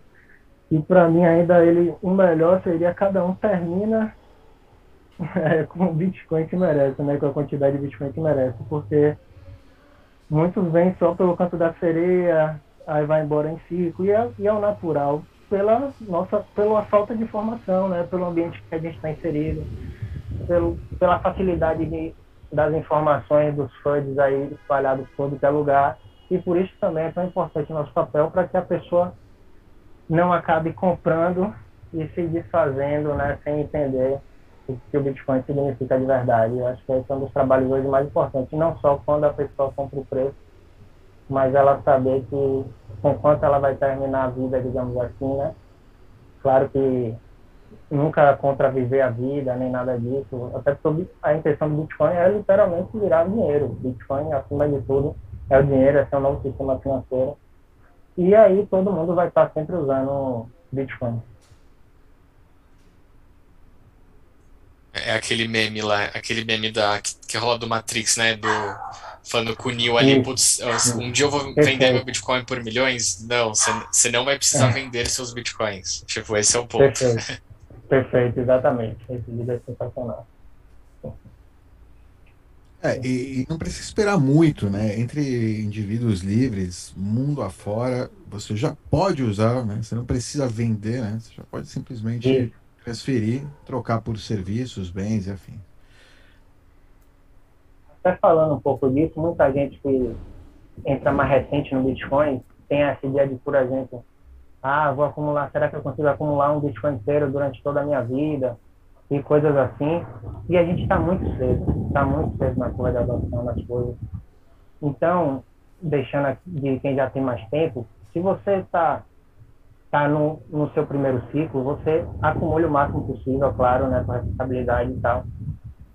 Porque a partir daí, seu patrimônio vai ser definido nesse primeiro ciclo. Não tem essa história de de lá na frente você fica até mais fácil gastar, como o Davi depois que já está estruturado e tal, o seu aporte representa pouco no patrimônio que você já acumulou em questão de um ciclo, já dois ciclos, então nem se fala. É, gastar Satoshi ou ter Satoshi é aquela questão da teoria da utilidade marginal das coisas, né? inclusive da moeda. Quando você você vai ter acumulado tanto em relação ao momento presente que você vai estar visualizando, que o Bitcoin vai poder se comportar como dinheiro. Não tenha naquele medo, não cai naquele papo de que a pessoa vai acumular para sempre e vai, não vai viver ou vai deixar de viver, esse tipo de coisa, porque isso não, não tem sustentação na realidade né, do dinheiro já no mundo hiperbitcoinizado, por exemplo. É, e, e, o bitcoinheiro de verdade, né? Alguém tá. Não sei com quem que eu conversei hoje sobre isso. Pode ser, enfim. O bitcoinheiro de verdade só vende, né? porque ele só, ou seja, Exato. O Alan fala isso. O, né? Alan... É, o Alan fala isso, mas alguém, justo hoje alguém comentou, não sei se foi na conversa, na live ou no Discord lá, alguém falou, lembrou isso, né, também. É, exatamente. E, e, é isso, né? É verdade. O cara, se o cara vive, né, nisso, eu, eu, a maioria das pessoas não estão nessa, né? Estão ainda acumulando, tal. Mas um momento, né? Inclusive, Vai se chegar. você, como é que chama? É, colocar como objetivo para você um trabalho Bitcoin, um trabalho que te pague em Bitcoin, por exemplo, você já está nessa também, entendeu? Mesmo sem ser, né, OG, sei lá. Porque você está vivendo na economia Bitcoin. Você recebe Bitcoin todo mês, você tem que vender um pouco para. É o contrário, né? Hoje em dia, o que a maioria das pessoas recebe fiat e o pouquinho que sobra, né? O que sobra lá, o, o extra, né? Que iria para uma poupança, vai para o Bitcoin. É, ou iria para uma B3, ou iria para o que fosse, né? No, no passado, né? Agora vai para o Bitcoin. Mas também, né, tem galera que recebe Bitcoin e tem que vender, né, no, no fim do mês para ao contrário, né? Só vende o que precisa para pagar as contas.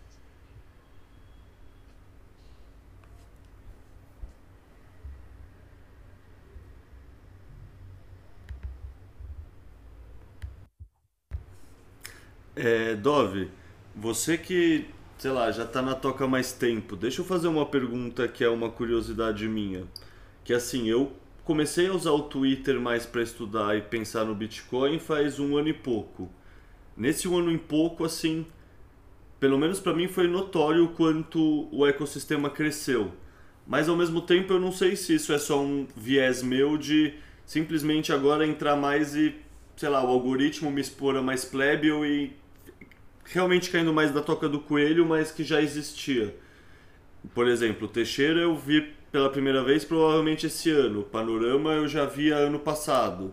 É, você que está há mais tempo, como você enxerga essa evolução da bolha? Como você enxerga, sei lá, como está evoluindo para quem está há mais tempo do que a gente? Em questão de Twitter, cresceu, né? Obviamente. Eu, eu mesmo, a minha conta é de 2019, eu acho, essa conta aqui. Eu já usava o Twitter antes, era outro pseudônimo. É, tipo, nada a ver. do MST, né? Quando, da minha época de MST, antes do Bitcoin. É, brincando, né? Não, tô brincando, tô brincando. O... Podem deixar o microfone aí, porque tem um pouco de reação, porque senão eu fico. Eu tô achando que vocês não estão me escutando. Não, estamos escutando, estamos escutando.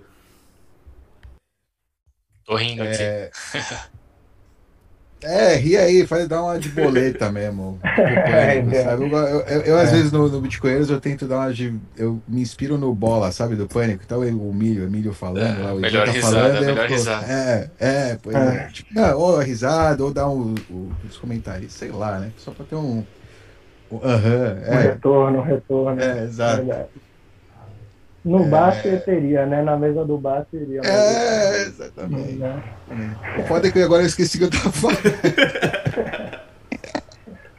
do Twitter, da bolha do bem. Twitter. Ah, isso, é, boa, boa, boa. Então, é. entrei no Twitter, a conta do Dove em fevereiro de 2019, né? Desde lá para cá cresceu muito, muita gente do Bitcoin começou a entrar no Twitter. O Twitter não era usado é, para Bitcoin, assim, muito antes disso. Antes se usava é, Reddit, é, Bitcoin que tinha um fórum, ou seja, é, as ferra... pelo menos na época que eu entrei era o Reddit, era o, né, o a, a, rede assim para conversar sobre e tal.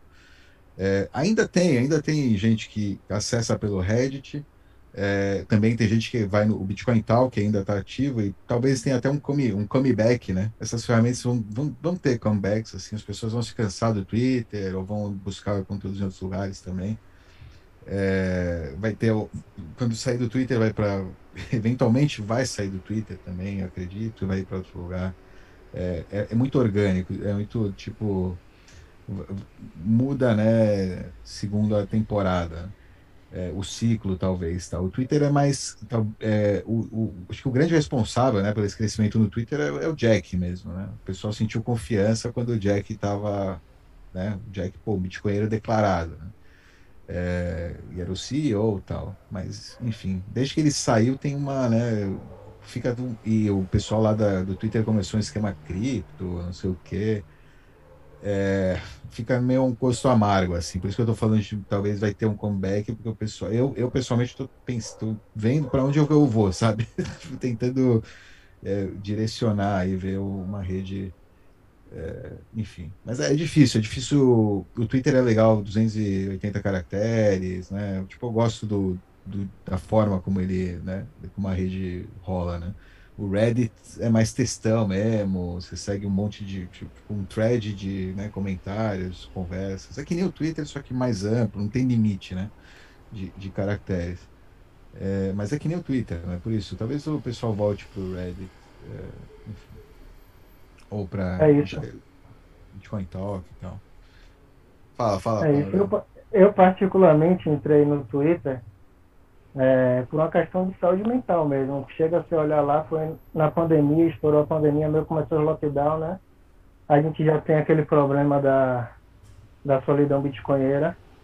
Aí eu, pô, não é possível, as coisas do Bitcoin acontecendo e tal, e eu sentei onde ver, onde falar. Aí eu, pô, vou ter que ceder ao Quero Twitter, falar sobre isso.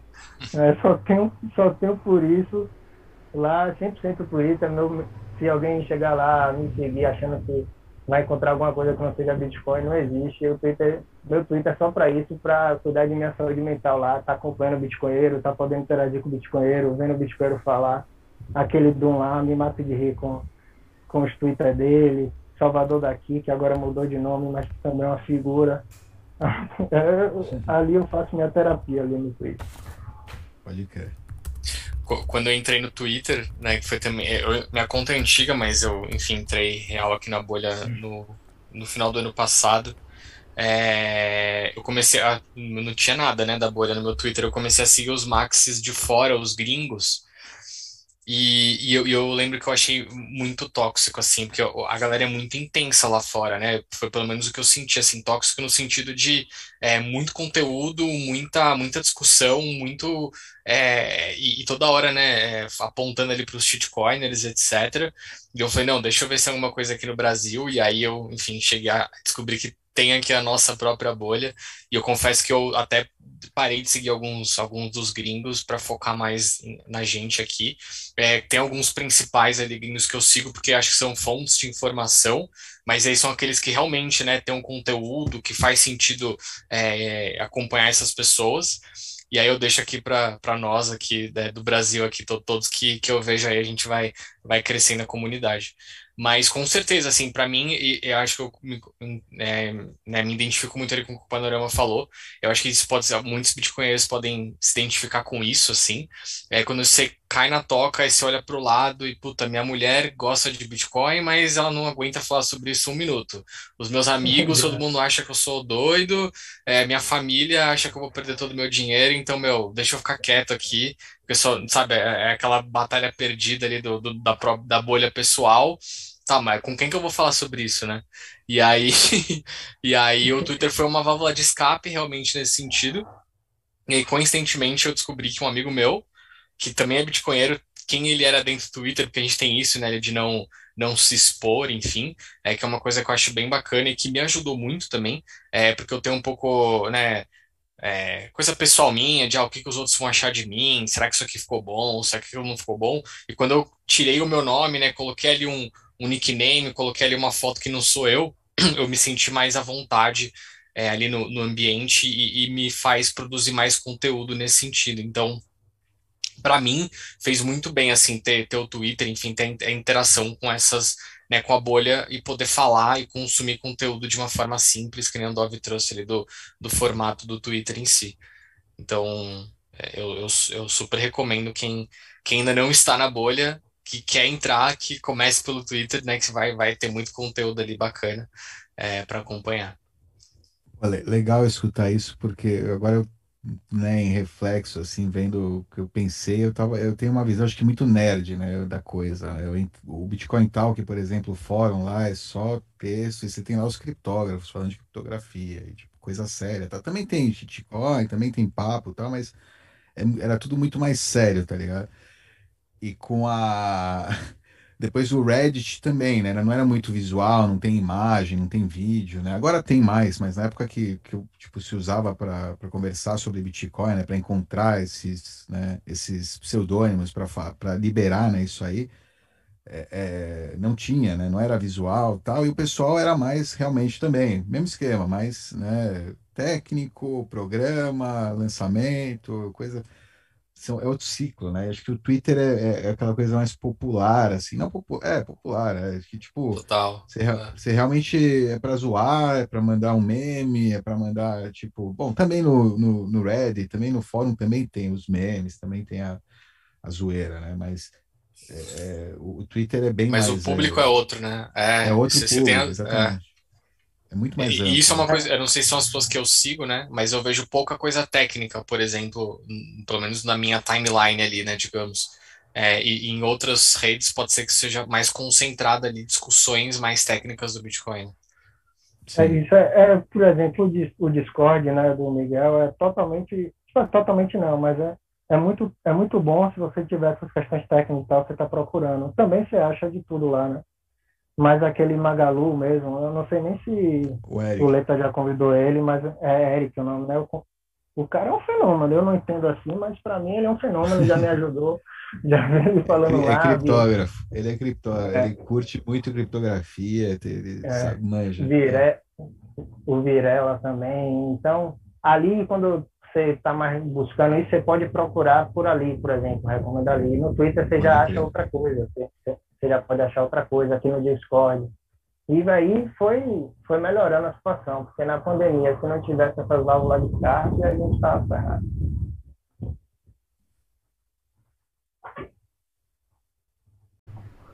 Sobre as pautas também, acho que era bom recomendar esse, esse artigo que o Augusto Simões recomendou essa semana, que realmente ele é muito bom. Se quisesse comentar um pouco, não sei se você já chegou a ler também, mas ele é um resumo tipo do do, do Bretton Woods, né, do primeiro, do segundo e do que ele chama agora de terceiro Bretton Woods, porque o eurodólar acabou e tal, e é um artigo realmente excelente para tá, trazer para o pessoal que não conhece, né, e quiser conhecer, eu acho que vale a pena. Desculpa, qual... Um pouco. Qual artigo é esse? Eu não ouvi. É o pior que eu não sei o nome. Eu vou, vou te mandar e você coloca na descrição. Beleza. Porque de, de cabeça assim eu não sei. Só que ele, ele traz lá pontos, por exemplo, do, da questão do superávit, né, que é como por ano, não lembro os números de cabeça, mas tivesse 900 bilhões de superávit nessa casa de 900 bilhões por ano. E esse dinheiro tem que ir para algum lugar. E agora, em tese, né, não pode mais ir para. Não faz mais sentido a China estar tá lá, que é um dos maiores superávites de outros países, estarem se enchendo de título de dívida americano, né, sabendo que pode ser pega qualquer hora. Ele traz, explica para onde ele acha que vai ter dinheiro, aí ele fala do ouro, mas que o Bitcoin vai se beneficiar muito. Eu discordo um pouco dessa parte do ouro, porque eu vejo essas coisas assim meio como aquele negócio, aquele, aquela, aquela teoria assim, que tem, que falam da teoria da RAM, do salto da RAM. Que às vezes a gente passa de uma tecnologia para outra, a gente tem que dar um salto, né? Tem, tem que meio que pular a tecnologia intermediária. Eu acho que isso vai acontecer um pouco. Eu acho que tem, tem chance disso acontecer um pouco. De vez de a gente voltar para para o ouro, em tese, mesmo em, em, escalas nacionais, eu acho que a gente, muita gente inteligente está tá mergulhando agora na toca e quietinho lá no, no quarto deles e que vão, vão acabar fazendo essa mudança de paradigma de forma mais rápida, né, do meu ponto de vista.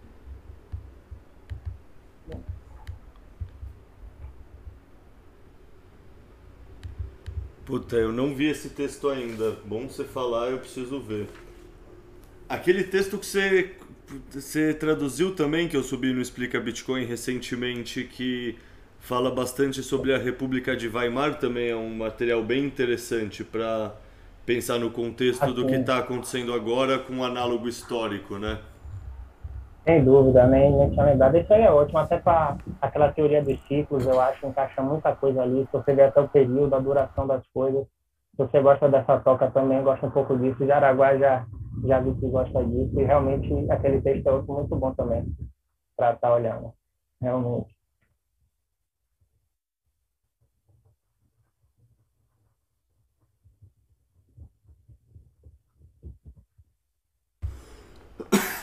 E deixa eu perguntar para você então, Panorama, de, dos textos que você traduziu, tem algum que te marcou mais, assim? Tem algum que você pensa, caralho, que texto foda, assim? Porque, assim, para mim é um processo constante, sabe? A cada três ou quatro ou cinco textos eu tenho uma epifania nova e penso, caralho, esse texto é foda. E aí tem, sei lá, uns oito ou dez textos que me marcaram muito. Você deve ter uns também. Quais são os seus? Ah, exatamente. É assim, né? Cada hora é um texto novo. Esse que o Dum escreveu para vocês eu ainda não li, estou querendo ler. Mas acho que vai ser muito bom da democracia e tal. Acho que eu vou vai acabar sendo vai vai ser o da vez, né, para mim. Estou nessa expectativa, mas assim, de recentemente esse aí da da República de Eimar foi eu traduzi justamente por isso, né? Mas muito, eu não traduzo assim, até porque você começou a fazer isso, então muitos que eu gosto, você já você acabou traduzindo, ou são de outros autores, eu, eu ainda não trouxe. Mas dos que eu traduzi, esse último que eu trouxe agora também, que o João Grilo já botou no podcast dele também, da Bitcoin a grande desfinançarização. Esse é um que, como eu vim estudando dessa parte mais farialina, né? E aqui eu mesmo tinha esse conceito muito forte pela pela forma do buy and hold, né, como, como eu vejo os investimentos, de diversificar e tal. Então, esse foi um texto muito importante para mim na época que eu li. Esse do número zero do, e o outro do Mestre do Dinheiro, que já, já tinha em português também, foi, foram um texto muito, muito importante. Outro cara que eu gosto muito é aquele Alan, é, que fez Bitcoin é, e Binance, né? Que ele, que ele tem toda uma série também, só que é uma série que eu particularmente acho difícil, por isso que eu acabei não trazendo, e de estar tá traduzindo, né, eu não senti facilidade. Mas que ele é, em termos econômicos e tal, de escola austríaca, é um cara que eu gosto de ler, sempre que eu estou lendo, minha cabeça explode, assim, eu acho fenomenal.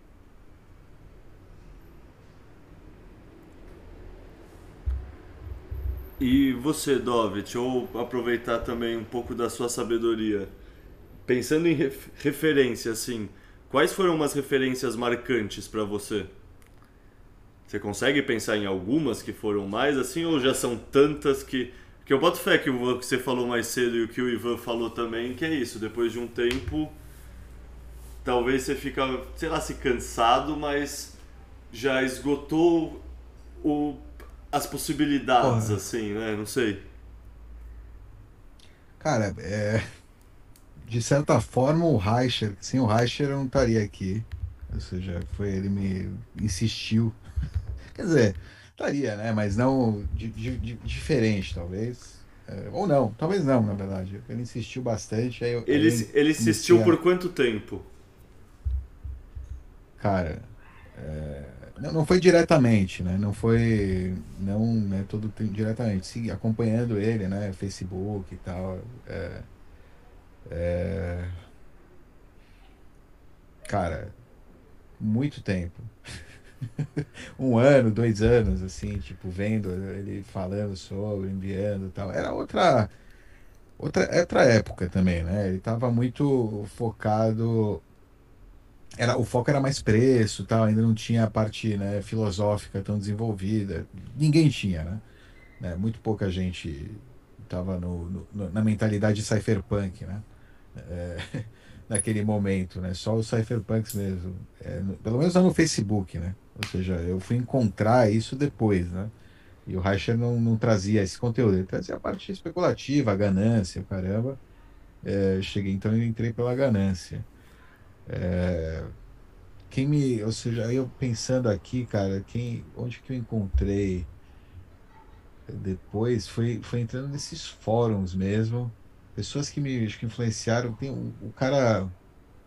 São, são pessoal desse fórum do Bitcoin Talk, assim, entrando e olhando é, o que tinha sido escrito antes, né? Ou seja, entendendo assim, o ethos cypherpunk, entendendo as pessoas. É, cara, agora lembrei, puta, e além disso, antes do Reicher, uma coisa que me ficou assim muito. É, em 2013 eu conheci o Bitcoin como usuário é, usuário de, de bagulho, de maconha e, e Bitcoin para comprar maconha. E, então eu é, eu é, eu eu também conheci os, o fórum da Silk Road. E, e, aquilo foi muito interessante, cara, para mim que, ou seja, você vive, né, no mundo de era 2013, né, ainda me, mais de informação, né, sobre maconha, sobre cannabis, sobre benefícios e, enfim, né, muitas informação, como cultivar, tipos, tal, é, é, benefícios psicológicos, físicos, etc. E, e, nesse fórum, né, na, na, na Deep Web, né, na Onion, no site Onion lá, você tinha é, gente livre falando abertamente, dando dica de uso seguro, dica de, é, né, enfim, tipos de cannabis para tipos de, é, de problemas ou de coisas que você quer, é, é, como é que chama? para diversos objetivos, enfim, informação, né, livre. É, isso me é uma e a mesma coisa eu, eu consegui ver de, no fórum do Bitcoin, ou seja, só que sobre dinheiro, sobre tecnologia, sobre é, é, é, dinheiro, basicamente, né, finanças, dinheiro, história do dinheiro, né, história é, o, o, que estava acontecendo, né, no mundo, no, no, na parte como o Bitcoin né, resolvia alguns problemas é, isso, e o tom geral né, das pessoas e toda a, todo mundo querendo ajudar, né? Essa, esse tipo de você sentia, você sente que tem uma é, tem, tem, tem esse, esse aspecto. Claro, também tinha muita shitcoin, golpe, o caramba, sempre teve, né? Desde a, nessa época, pelo menos nessa época já existia, estava no, no, né, no início, assim, também tinha essa galera chata tal eu, te, eu terminei caindo também em um monte de, é, de scan, né? Ou seja, porque você via as pessoas boas, junto com elas tinham as pessoas que também pareciam ser gente boa, também parecia ter né, boas ideias e olha, tecnologia interessante, pô, é verdade, para testar isso aqui, não sei o quê. Cheguei a ser parte de comunidade de shitcoin, é, tipo, é, comprar shitcoin, tenho shitcoin até hoje, porque depois de um momento quando caiu a ficha, né, do, da, do que é uma shitcoin, né? Até meio que eu não falei, não, deixa, melhor eu fico com a perda mesmo. Se, se sei lá, se isso aí render algum dia, é, é, né? Se for realmente, se a minha tese do Bitcoin estiver errada, isso aí, isso aí for a tese correta, beleza. É, tá aí, né? Vou, vou, vou, vou, comer o. Ou seja, moralmente eu já não vivia nem, né? É, você vendo como eu cheguei depois, né, entrando na toca e senti, entendendo realmente aí depois a parte é, força monetária, né? O caramba, e como o Bitcoin é diferente é, dessa, dessas criptos. É, inclusive, né, pessoal, eu pessoalmente não, não eu simplesmente parei, né? É, parei, de, de cold turkey, né? Nem para vender eu voltei a usá-las. Né? É, enfim, é, que mais? Porra, é isso. Né? Eu já, eu já nem sei o que eu estava falando aqui, a gente tá já.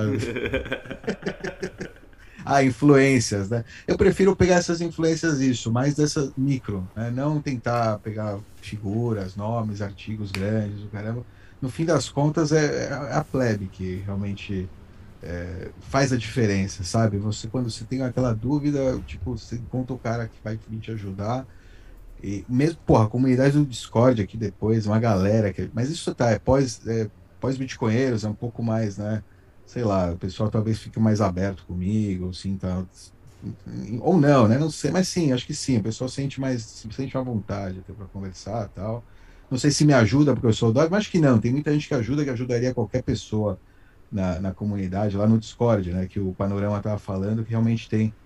É, eu volto a sentir, né? O que eu sentia no Bitcoin Talk, né? Por exemplo, quando você vai conversar sobre o tema, tal, assim, uma dúvida, bem ver gente para para te ajudar tal. E é melhor ainda, né? No Discord aqui, porque você tem áudio, caramba, tipo, é, é outro nível, né? De, nesse, mas é nessa mesmo tipo de interação, cara. Isso, eu acho que isso, isso, isso é interessante. Eu acho que isso que eu me. Se eu for no, né, analisar, é o que acho que mais me influenciou mesmo. Claro, tem diversos textos, tem autores incríveis aí que escrevem sobre Bitcoin não falta, né? Tipo, também, né, tem isso, mas acho que no, no fim mesmo o, o né, o sentimento de, de que você tem pessoas boas ou pessoas como você do outro lado também, é, tipo, é, é, não tem preço, né? É o que mais me, me puxa mesmo. É, cara. É, eu, já, eu já vou por outros caminhos. Não, fala aí, Eu, fala aí, eu, fala eu já aí. vou por outros ca... Boa. Eu já vou por outros caminhos, assim, eu não sou muito cara dos textos e dos autores. A minha forma de consumir conteúdo é, é, é mais é, é um pouco diferente, assim, eu gosto muito de livro e pra mim o YouTube é uma é aquilo, né? O YouTube pode ser muito bom como pode ser muito ruim, né? Se você souber usar ali.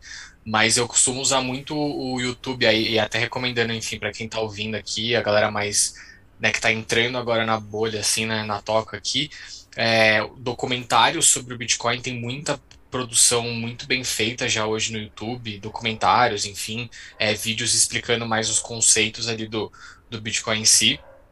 Mas aí falando de três livros, né, e eu acho que é, são é, por ordem de, de- do mais simples até o mais complexo ali. Um, um livro que eu gostei muito, é um livro tipo de um dia, assim, para você ler, é um que chama O Futuro do Dinheiro, é, o autor é o Rodá Pellini, é, é um livro bem simples, é pra galera bem Faria Lima ler e começar a se, né, entender, se, se aproximar dos conceitos de blockchain, é, de, de, de tecnologia né, relacionada à fintech, e ele fala bastante sobre o Bitcoin também, mas num tom bem superficial.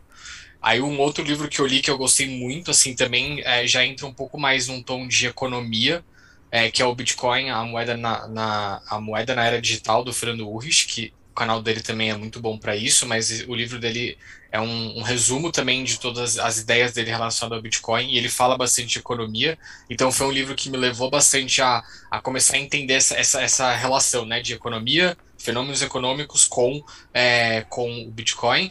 E por último, é um que eu tô lendo ainda, é um livro bem mais denso de conteúdo, e até ele é de páginas mesmo, ele é bem maior, que é o Padrão Bitcoin, do Saifedean.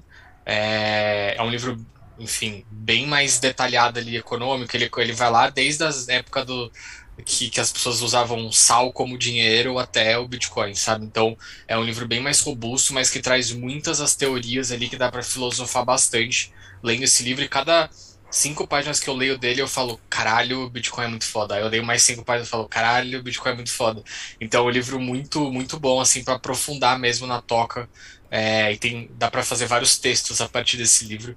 É, enfim, ele é um autor meio polêmico, mas o conteúdo do livro em si é, eu pelo, particularmente achei muito, muito bom, assim. É denso, mas é, é, é uma boa aula ali para se ter sobre o Bitcoin, assim. É, o que eu diria sobre isso é que não é à toa que no podcast do João Grilo o padrão Bitcoin é ao concor, assim, tipo, não pode citar esse livro porque esse livro obviamente todo mundo gosta. Tipo, imagina, esse livro é fantástico, assim, é um livro passa oito É, ou nove exato. capítulos sem citar o Bitcoin, só explicando como é Isso, dinheiro, exato. como o dinheiro funciona, o que é dinheiro. Puta, sei lá, explicando, por exemplo, por que a China teve muito, muitos fracassos nesse último século, tipo, antes desse, sei lá, dessa última fase de ascensão. E isso tem a ver com escolha de bem monetário que eles fizeram no século anterior, sabe? Umas coisas assim que. Não sei, é um Uhum. grau de embasamento que, de fato, eu não vi em outro lugar e eu acho, sei lá, é o tipo de conteúdo que eu gosto também, que é que nem o Mestres e Escravos do Dinheiro do Breedlove, é tipo esse tipo de embasamento quase que antropológico, assim, né? É um bagulho que. É, Esse- vai bem na raiz, né? É. Exato. Esse livro é fenomenal. Cara, é foda. Ah, é muito bom, cara. Esses- textos eh, são muito bons, são muito bons. Vocês têm muita sorte, cara, de conhecer o Bitcoin assim. Vocês estão evitando vocês cometer um monte de erro. Que a gente teve que. É. É, é- não, é, cara. É, é- so- porque são, Sorte eu- mesmo tem o seu estagiário, Dove. É de estar aprendendo aí, entrou agora na bolha já com você. Vai, mas brincadeira. Verdade. É, ele tá pedalando de rodinha, né? Exato. Não, não, não. Cara, ele tá, ele tá trabalhando sozinho, tá fazendo. Mas é, mas tá, ele. É, enfim. Vamos ver. É, vamos mas ver. queria eu ter o contato, né, assim, um contato tão aprofundado já logo no início. Não, mas. Mas, mas, mas, mas eu imagino, em 2013, enfim, o que que tinha, né? Tinha ali o, o Satoshi, sei lá. Tinha, não tinha nada, Tinha, é. tinha Silk Road, sabe? Você, faz, você entrava. pra- Exato. A real era, ou seja, eu tô, eu tô jogando a real. é Eu, eu, entrei, e eu, eu, inclusive, Não, mas é isso, é, é a história, é a eu história. usei e saí. Ou seja, depois o Reicher que, me- que me trouxe em do- 2016, 17, sei lá, tipo, nessa época. Ele conseguiu. E não foi ele que me convenceu, foi, né? Foi eu ter usado lá atrás. Ele me convenceu porque ele estava trazendo o tempo inteiro. Talvez se ele não tivesse trazendo, eu não teria visto, porque não estaria na minha frente, né? É, mas o. Mas foi ver, né, que, pô, tá crescendo essa porra, tá ligado? Eu achei que tinha morrido, porque eu, eu, foi uma, eu comprei e tal, ah, interessante, mas né, é embaçado trazer de fora essa porra. Melhor, tipo, né? pra quê, né? E, e, Mas legal, funcionou, olha só, interessante. Tá, mas legal, vou, não, não quero ficar com esse Bitcoin. Tá subindo, agora tá caindo. Foi tipo época, fim do ano, começou a cair, depois do, né, do Montigó, não sei o que. Aí um amigo, o que me apresentou pro negócio, falou, perguntou se eu ainda tinha. Eu falei, tenho, quer comprar? Eu falei, ele, ele falou que sim.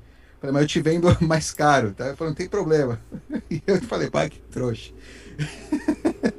e vendi para ele. E, e, esqueci disso aí. Falei, ah, morreu isso aí, essa porra. Tipo, já era, né? É, e, e em 2016, 2017, eu escutando, eu acho, okay, o preço subindo, eu falei, não, não, não, não. Tipo, tá, é, agora, agora eu tô vendo, tem. Cresceu isso aqui, né? Não, não morreu lá atrás, tá, continua, né? E é interessante, funciona, né? Eu vi que fun eu vi funcionar. É, então, e, e aí, aí, aí, eu comecei a entrar na toca e aprender mais né, sobre Sim. todo o resto. Né? E, e, e, esse, esse, esse, esse FUD ainda existe, né? Da galera achar que vai morrer, enfim. Eu, particularmente, acho impossível o Bitcoin morrer. É, mas tem gente que piamente acha, né? Que vai acabar a internet, a energia e não sei o que, e vai ser proibido. É, e eu acho que deve ser os mesmos, não, não os mesmos medos que tinham antes, né? Porque antes era muito, né? Que, que é essa moedinha digital aqui, né? Hoje já tem, enfim, mais conhecimento, mas ainda assim acham que vai morrer, né? Eu, eu acho que não, mas tem muita gente que acha, né? Sim, claro. Tipo... E a maioria, o pior é que acha que o Estado vai matar, né? É, não, não, porque eu acho que é uma ideia ruim, é. ou porque, é porque é, acho que o Estado é, o cara é tão gado, né? Que ele ia falar, não, o fazendeiro ali vai, vai matar, ó, o outro tentou sair do, do é, curral, do curral. e mataram é. ele. Vai matar você também. Né? O cara tá, tá, torcendo pro, pro, né, pro, como é que chama? O cara que dá chicotada nele. Enfim. Exato.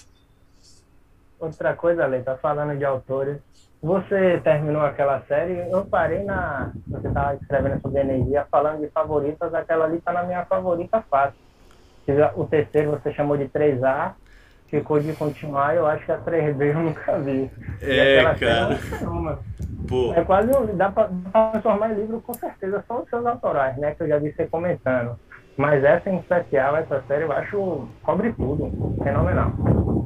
Cara, agradeço. Eu eu confesso que ela caiu.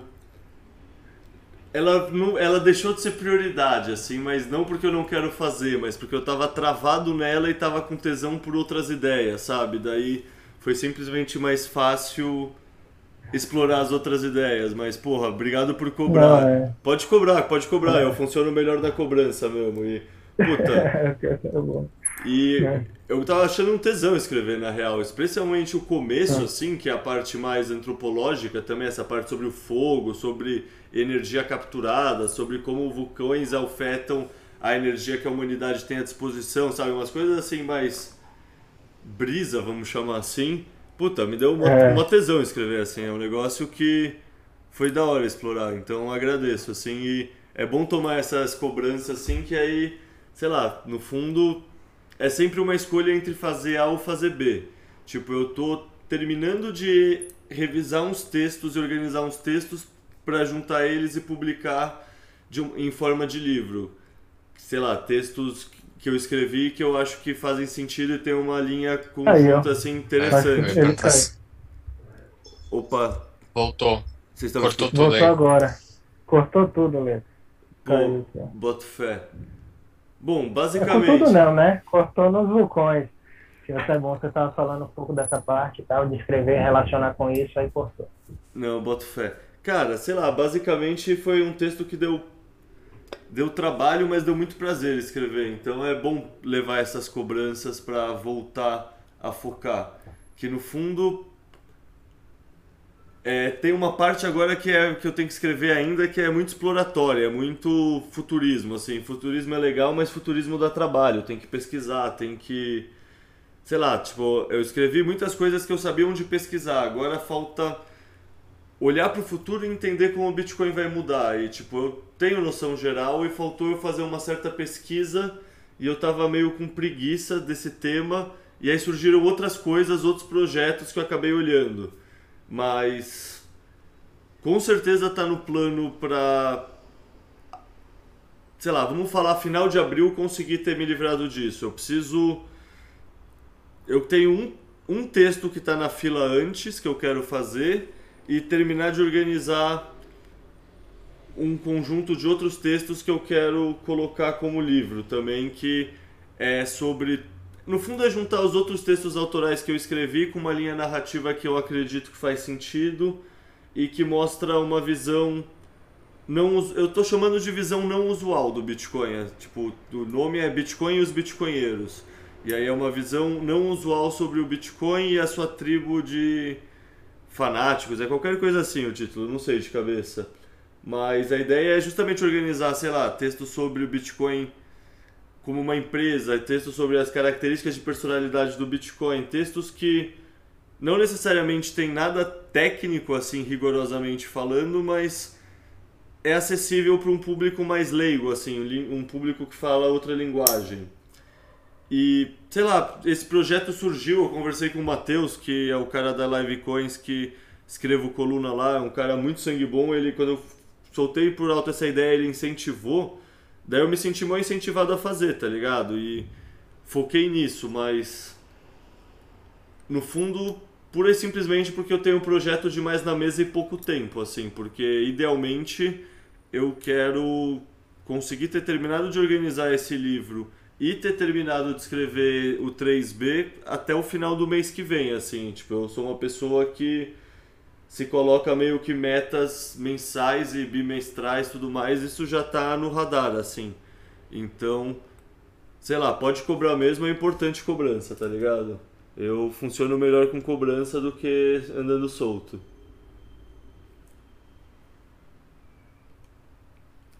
Pronto, então estamos no aguardo, tanto do livro quanto do, da finalização né, do, do artigo, da tese lá, que você, é quase uma tese que você vem do passado, presente e futuro, né? Como você comentou aí, que vai querer mergulhar um pouco, né?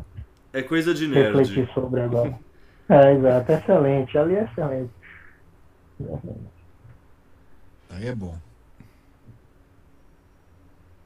É, pô, obrigado. Fico agradecido mesmo, cara. É... Imagina, só referência boa quem... Tipo, Imagina quem tava convivendo comigo nessa época, quão chato eu era e só falava disso. Tipo, é essa. É, essa... Gente, todo mundo passou por isso aqui. Todo mundo. É, aí, aí, aí que o Twitter salvo. É, então. É a história é, de cair na toca do coelho, cara. Se torna é. inevitável, assim. Você se torna. Ma...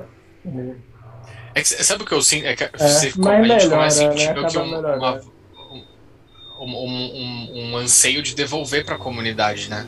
Eu acho que que, a gente vira chega e fala. É, é isso. E aí, só que a gente tem que tomar cuidado com quem, né? Porque as, algumas pessoas não vão entender isso. No trabalho, por exemplo, vira e mexe, eu tô numa reunião, eu começo a falar, não, não sei o que, não sei o que. Aí eu já começo, porque inflação, e não, não, não, porque o, o, Bitcoin, aí eu falo, não, gente, eu nem vou continuar o assunto, senão eu vou falar só sobre isso aqui, né? Eu tenho que me segurar, assim, para não ficar falando horas e horas sobre isso. É, é um Porque é muito essa vontade, né, de virar para a pessoa e falar assim, ó, presta atenção, a inflação, você sabe o, o que isso te afeta no seu futuro, sabe? É muito uhum. uma, uma coisa é, é meio que querer fazer o bem pro outro, né? Não é aquele chato querendo vender a shitcoin.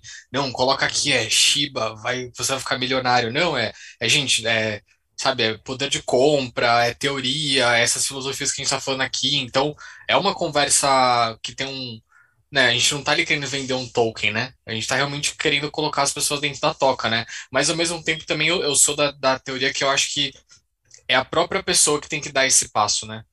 Eu, é, tanto que é. eu não recomendo ninguém comprar Bitcoin. Quando vem perguntar para mim, eu falo, ó, eu posso explicar teoria, fundamento, mas você que vai decidir se você vai comprar ou não. Porque as pessoas vêm pelo preço, né? Ah, tá caro, tá barato. E eu falo, gente, eu não, eu não vou falar sobre preço. Se vocês querem saber do Bitcoin, eu vou falar, e vocês que vão tomar a decisão se vocês querem comprar ou não. Porque a pessoa que entra né, no Bitcoin e meio que forçada, né, na ilusão, atraída ali pelo preço, digamos, pela promessa de riqueza, ela vai tomar má decisões, né? E eu, eu não é o que eu quero para ela. Pode ser que não, óbvio, mas ela tem uma chance maior de tomar uma decisão errada versus alguém que está né, estudando, enfim, tudo que a gente conversou aqui. Então eu evito ao máximo de, de empurrar alguém na toca. Eu estendo a mão, se ela quiser, ela entra, se não, né? have fun staying poor. é meio isso. É. É, mas eu acho que depende de cada um, né? Essa questão de retribuir, você, como você falou, é uma sensação que, é, que vem, né, de você quer retribuir ao Bitcoin, é o que você está vendo ali, é o que ele começa a significar para você, mas isso é um perigo para o PopSec, né? Mas tem essa fase, não tem jeito, não tem ponto de correr, ainda mais no começo, às vezes você nem entende muito, eu mesmo não, é, não tinha no essa, começo. Esse respeito. No começo todo mundo é mormon, né? Tipo, pastor, é, não pastor, é. evangélico, como é que chama? Testemunho de Jeová. Falar a palavra do Senhor aqui. É, é, né? é deixa eu falar, pô, tudo, você encontra para meter em tudo, né? Realmente tem essa. em tudo tem você coloca. E, e, e, é um altruísmo, eu não sei se é, é porque você meio que realmente encontrou não Deus, né? Encontrou a luz, encontrou. Realmente você está vendo uma coisa é que você, você não está vendo, tá É divino, é divino. É quase como uma força. É, exato. Você encontrou algo que meu, você tem que ver, né? Isso. Você tem que enxergar isso também. Você não, não, não pode ser que você não está enxergando o que eu estou enxergando. Exato, exato. Isso é o que os tal dos coaches chamam de propósito, né? É, também, exato. exato. O por exemplo, o libertarianismo, que eu fui meio que conhecendo os dois um pouco em paralelo. Né?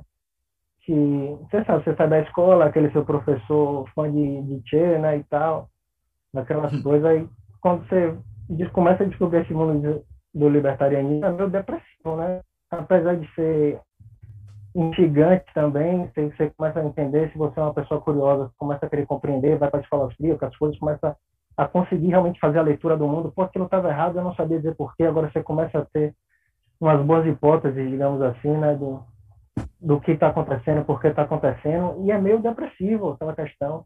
E quando o Bitcoin vem junto, é tipo a luz, não tem jeito, é uma questão meio de trevas e de luz, assim, o Bitcoin ilumina aquilo, você fica maravilhado.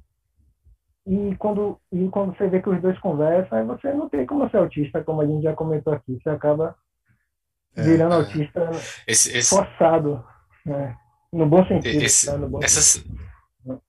Semana passada eu estava conversando com uma pessoa e eu estava falando sobre isso, né, de estudar sobre é, economia, inflação, etc. E tal. Eu falei tem um lado super positivo que a gente passa a entender, né, melhor como as coisas acontecem, mas tem o outro lado que a gente fica, e eu falei bem isso, Panorama, que a gente fica na depressão, né, porque eu falo, cara, que merda, né? tipo, agora eu entendi o que tá acontecendo e é muito ruim o que tá acontecendo, sabe? O que a janela abriu e eu consegui enxergar agora o que tá acontecendo e eu tô vendo só coisa ruim.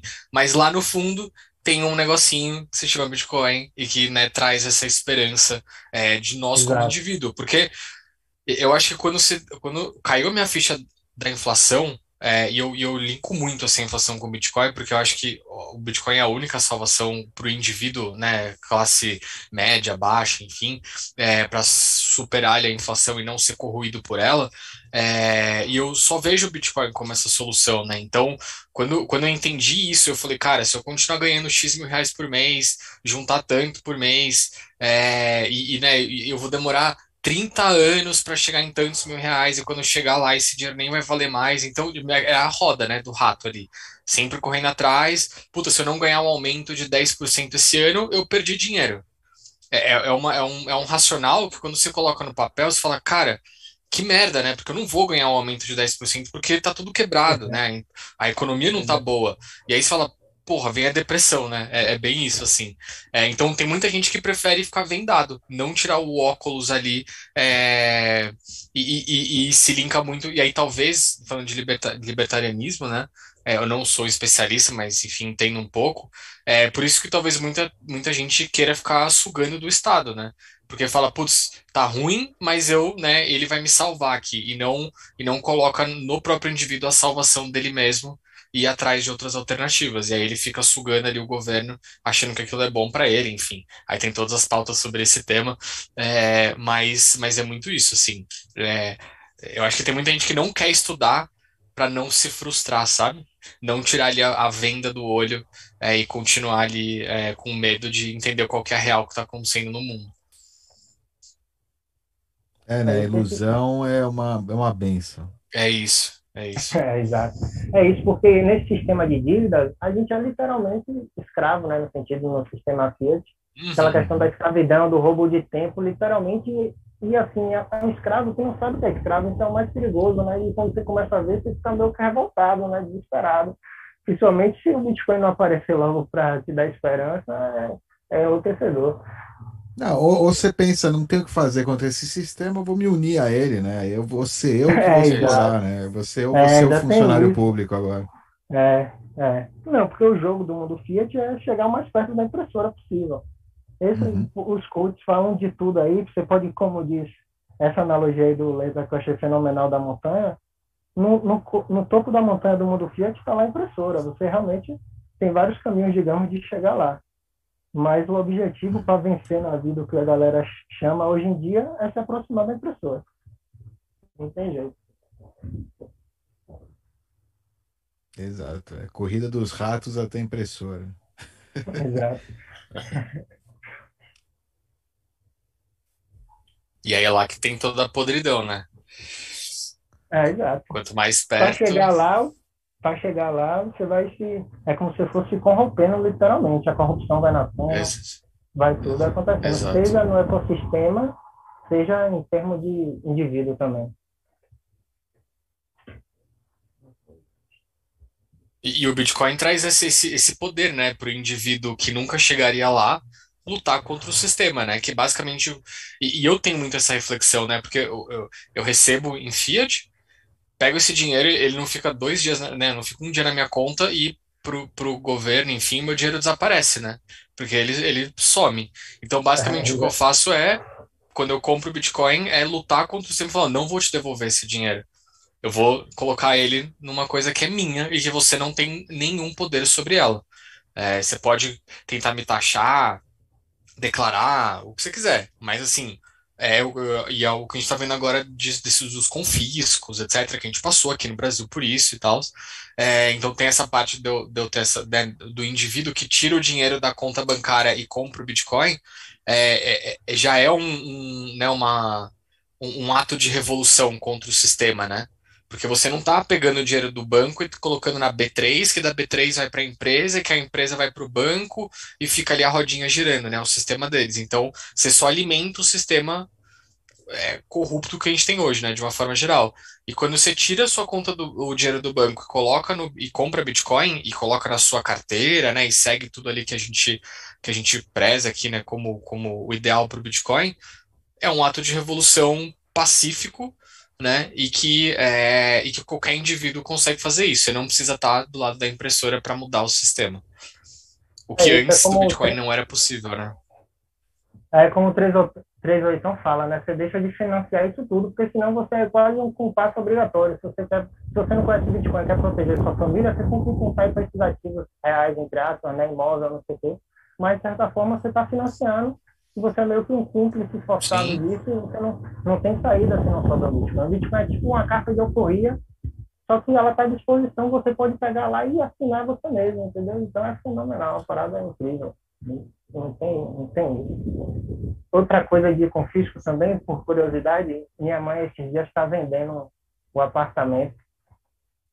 E nessa venda de apartamento é impressionante como você vê que você não tem propriedade privada nenhuma. No Lega não existe, né? Como direito e tal. Que você, ela está aqui, vai vender, tem que pagar um su- suposto lá imposto sobre o lucro, preencher lá, vai preencher o GK.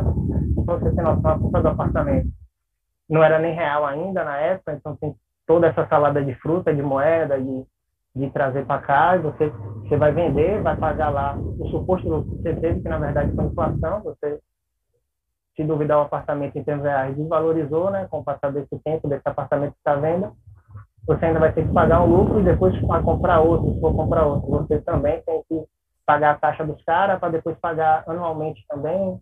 Então, como é? E, e a gente vive na sociedade que chama isso de, de propriedade, entendeu? E, e quando você conhece Bitcoin, você Exato. finalmente entende que propriedade só tem Bitcoin, não tem jeito.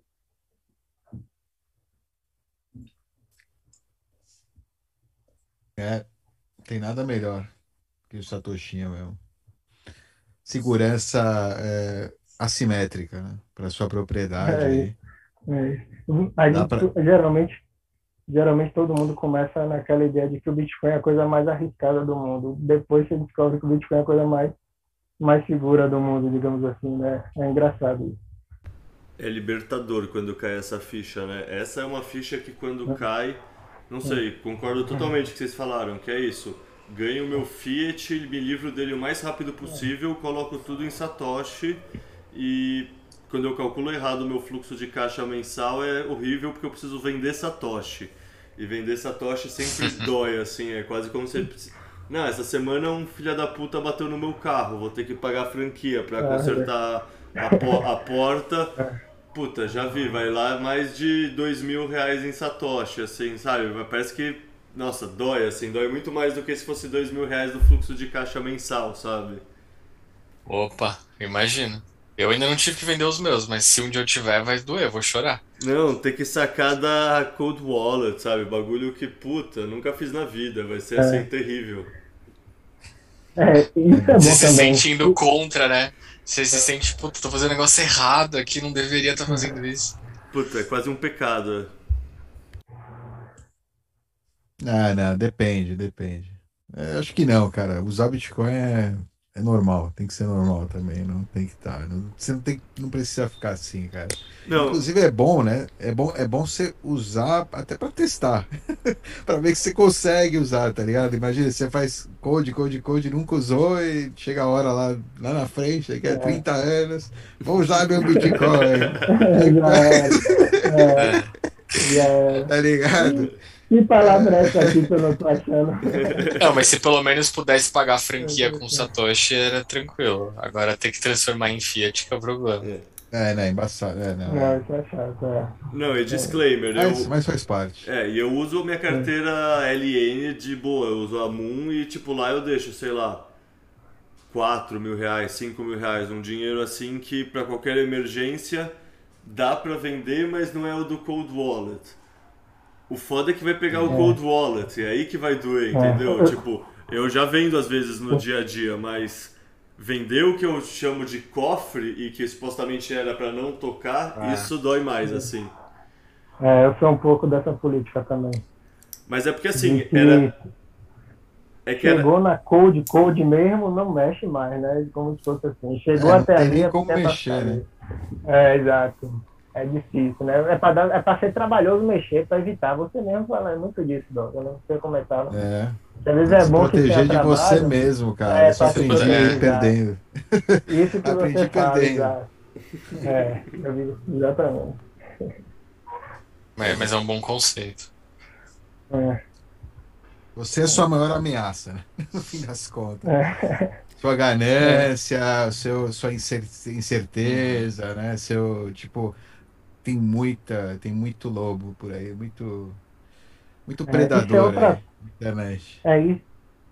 Isso é outra toca. Como o Bitcoin muda a gente, né? Como a gente passa a ser um indivíduo, cresce em termos de desenvolvimento pessoal, de autoconhecimento. E aí, por isso que você também acaba sendo autista, se apaixonando, porque você vê a transformação que faz na sua própria vida. É impressionante no sentido de ser mais responsável, de uhum. disso tudo, né, que que vocês também provavelmente passaram e, e, a gente vai continuar passando, né, com, amadurecendo junto com o Bitcoin. Sim. É, eu vejo que é um, é um grande incentivo para as pessoas aumentarem segurança no computador, sabe? Entenderem um pouco mais de, né, de segurança, informática, como funciona. É, no, no, longo prazo, né? Obviamente. Isso é uma coisa que para mim veio tar tarde, né? Relativamente tarde também, né? Não, é, mas veio, né? Alguma hora vem, vem para todo mundo. Você começa né, a prestar mais atenção em tudo, né? do que você faz online também, né? Além, além das coisas offline e tal, mas também online, né? Também, tipo, porra, você nunca. O que você tem, né? Os seus dados, o seu computador tal, às vezes você trata como se, ah, né? Não tem nada para esconder. Tipo, ah, foda-se. Um, dois, três, quatro, a senha aqui. É, é, publico onde eu tô o tempo inteiro. Tem, sou Pô, o Steve Wozniak, o Woz, por exemplo, da Apple, eu, eu sei onde ele está agora, porque ele publica, ele, ele usa um aplicativo, não sei o que, Bi, que ele está publicando o tempo inteiro onde ele está, tá ligado?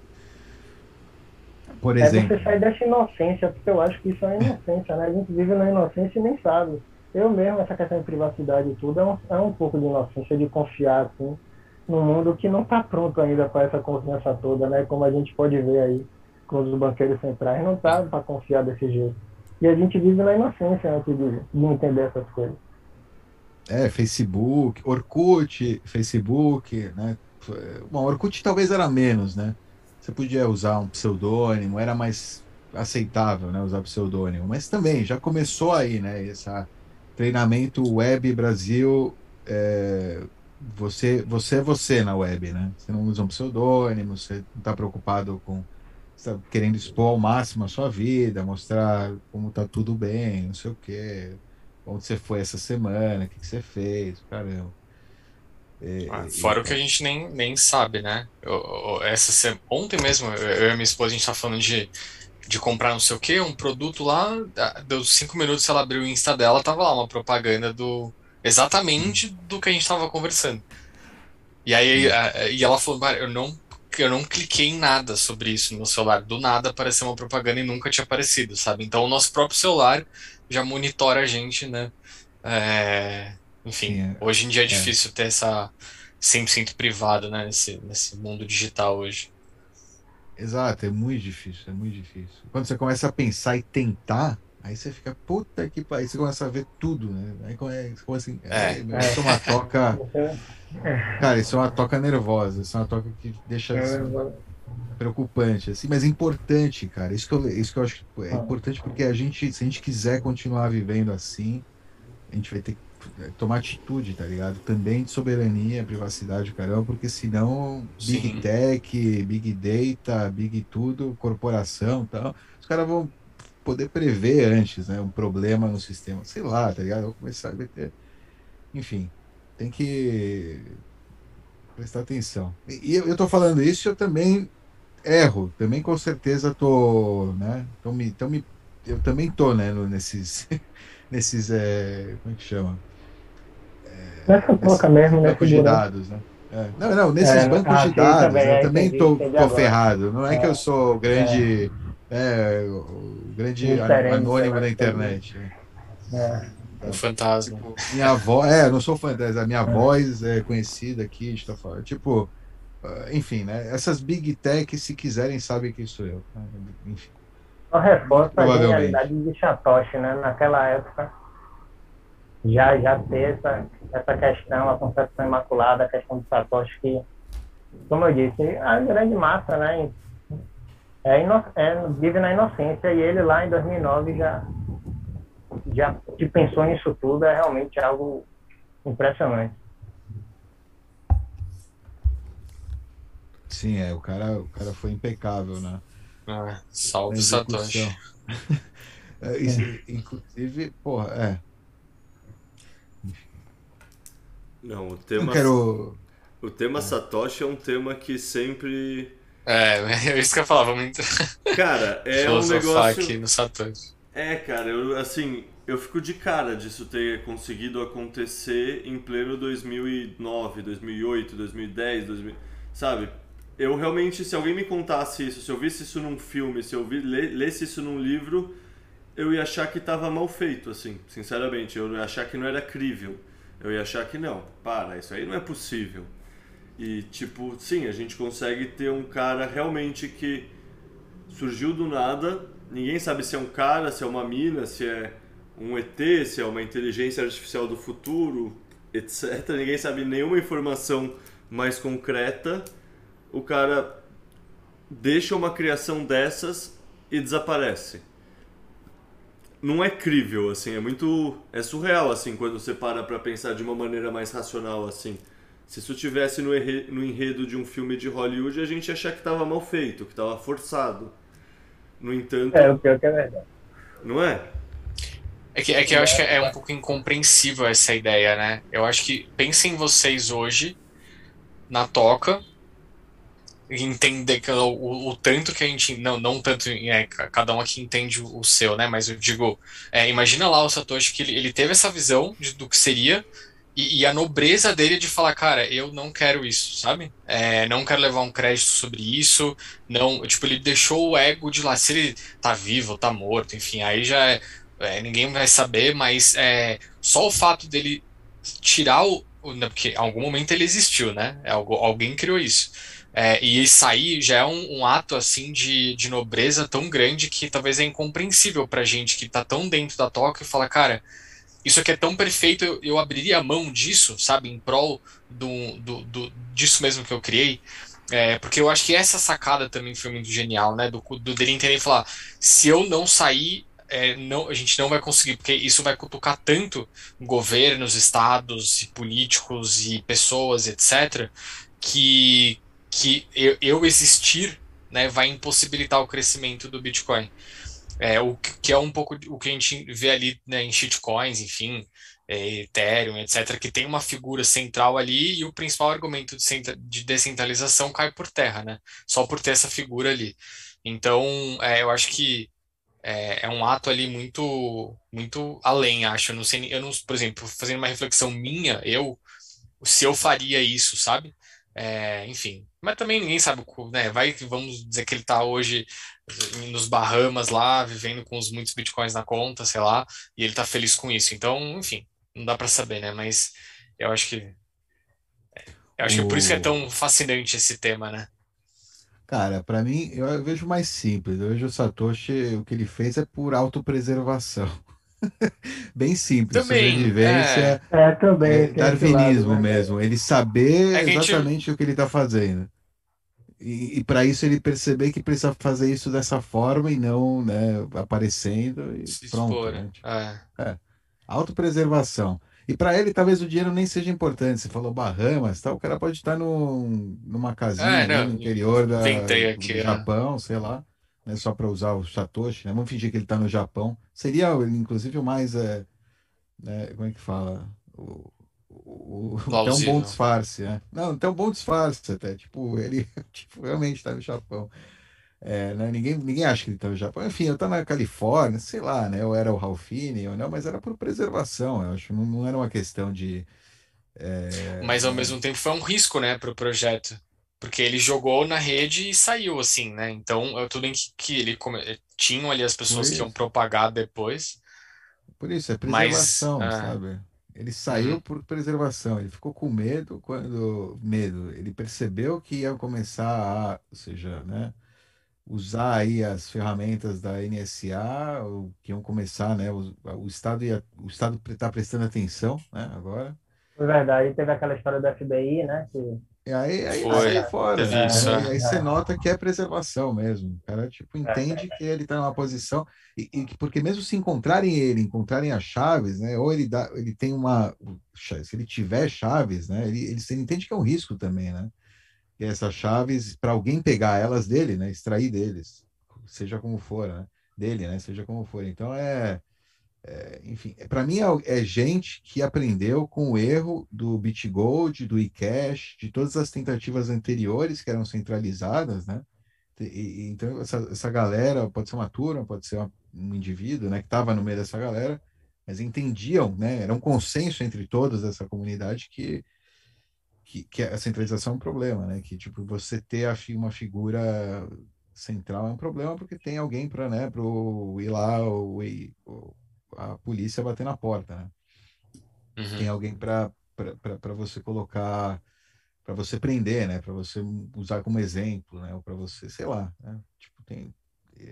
É, é, sempre foi um problema, né? Então, é, usar um pseudônimo, acho que era.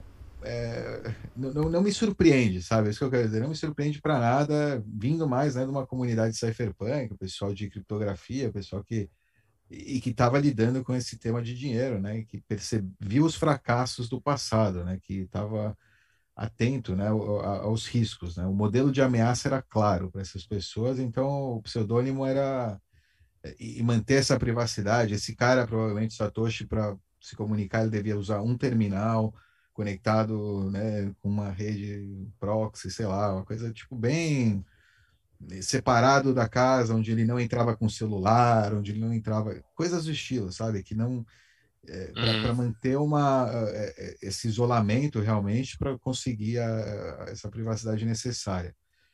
É, então é, não não é, é, super, né? Para mim é preservação, modelo de entender modelo, modelo de ameaça, cabeça, cabeça de, dessa turma, é a cabeça desse desse ethos que é o que a gente deveria almejar, é o que eu almejo. Exato.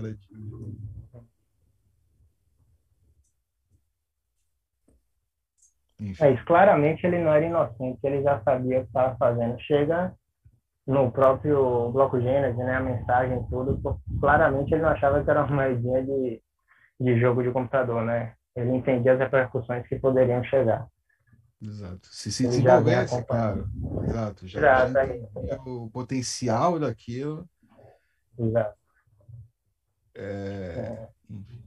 É, eles conversam, pô, tem conversas lá no início, eles já falam possível valorização, que com o tempo vai ter meio, ou seja, né, era, era claro que era um, né, o, o, propósito era era claro desde o primeiro dia, né, para o pessoal que estava envolvido nesse projeto. Se ia dar certo ou não, né? E não...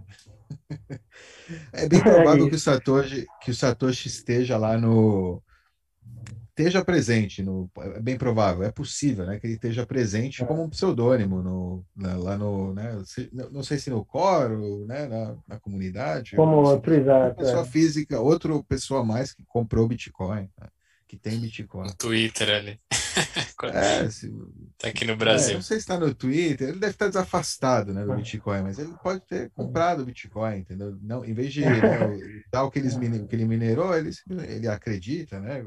Desaparece. Sim, sim, ele comprou em outra carteira. Chaves, compra outra carteira e já era. Tem, é, ou recebe até, sei lá, assim, enfim. É, minera alguma coisa que não dava para. Porque o que a gente acredita que é do Satoshi, né, ninguém sabe com 100% de certeza que é Satoshi. Tem um estudo aí que chama Patoshi, né, que tenta identificar um, um, uma, uma, é, um padrão, né?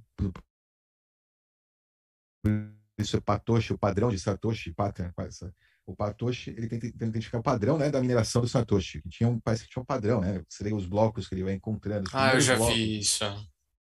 E, e, coincide que são carteiras que nunca foram gastas, né? Também, então parece, parece, pareceria realmente que são é, a carteira do Satoshi e pode ser até que ele fez aquele padrão meio de propósito, né? Para ter um sinal claro, né, do que era Satoshi, né? Entre aspas. e ele pode estar até isso ele é, e ele pode estar escondido claro. nos outros que não estão no, no padrão Patoche. Claro, é, claro. entendeu? Tipo, é, então, é, enfim, né? Ele pode estar gastando também, ele pode ter gasto, pode ser uma das, pode ser o Ralph Finney também, né? Como tem muita gente que acredita que é, é, o Ralph Finney. Então, enfim. É, a gente só acha né, isso. É, a entidade Satoshi, é. né, ou essas é, moedas Satoshi, eu acredito que jamais vão se mover. Que as chaves foram destruídas, que ele, tipo, realmente essa entidade deixou para trás porque era, tipo, sabe, pensou, né, ou entendeu que era algo necessário, talvez.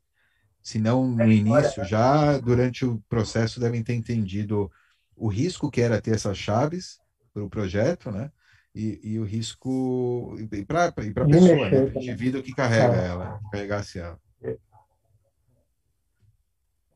Fala, fala, Panorama. Não, é isso, o risco de, de mexer até hoje, né? Provavelmente, se ele não tinha essa ideia hoje e tinha lá como estava supondo aí de mais de uma personalidade, né? Que o OPSEC, digamos que dá para fazer isso, ele ele tinha ali aquele padrão fazia e tinha uma segunda vida, digamos assim, terceira vida, quarta vida por fora. Uhum. E vendo tudo do jeito que é, o desenrolar das coisas, a história, a narrativa, isso é importante, a história, a gente, o, o ser humano, né, pra gente, pra gente construir tudo.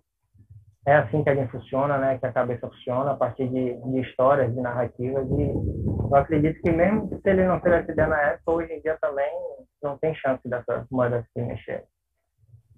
É, não sem ele perder, né, o, ele se revelar. É. Né?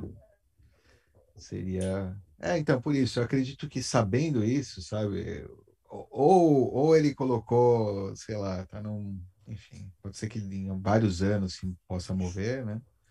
Mas é, enfim, acredito que não, acredito que essas chaves não existe, é um risco grande, pô, tá cheio de ah. gente que, que faria muita grana, tanto pelo Bitcoin que essas chaves contêm, né? Ou seja, só isso já é um puta de um bounty, né? Já é uma, pô, já tem um preço para, né? E, a cabeça e, a, e a influência que isso pode trazer né, para quem tem essa chave na, na mão, nas mãos erradas, né? seja para implantar aí um, né, um, um, red flag, né? sei lá. Perigoso, ou seja, é, é, não é não é brincadeira, né? Não é brincadeira, ah, não é só é, esse, Bahamas. Esse... Satoshi não está pensando em Bahamas, é. Isso que eu quero dizer. Tipo, sim, Satoshi sim, sim. Tá nem aí para Bahamas. E eu considero esse um dos poucos riscos assim que o Bitcoin de uma forma geral tem, né? Assim, de um dia o Satoshi decidir aparecer e movimentar a carteira, eu acho que é, ter um impacto grande assim no de uma forma geral, né? Sim, mas é bem baixo, é muito baixo. É, não, não, eu também acho que é baixíssimo. Não, mas sim, eu enxergo esse risco também, movimentar a carteira você não vai saber se foi o Satoshi ou não, ou se inventaram é. uma forma de hackear, de hackear, de quebrar criptografias. É um negócio que me deixaria com bastante pulga atrás da orelha, sem dúvida.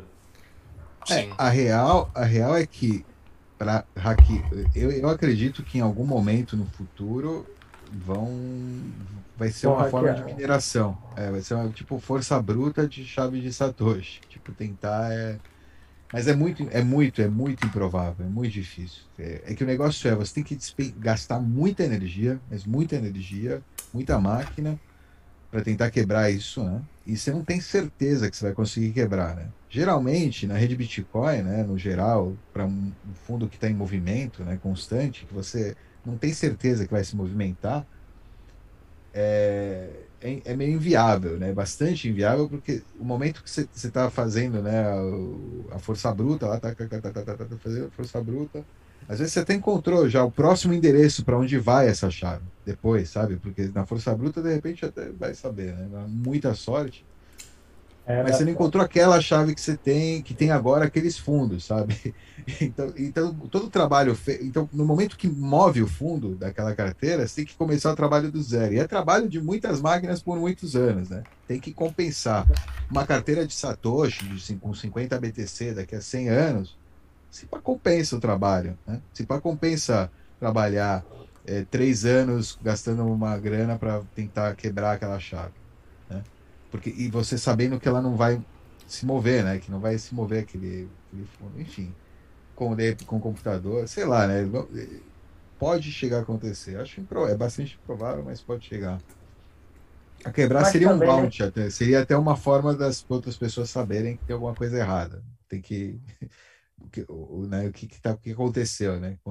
tem alguma máquina que consegue quebrar. Se foi muito tempo, pouco tempo, quem foi, né? Para onde vão esses bitcoins? Enfim. Esse é... Mas eu também, mas eu vejo um risco mais com validade, tipo com prazo de validade também, porque é um risco, é, mas é um risco somente no mundo hoje, que a gente não está bitcoinizado nem nada.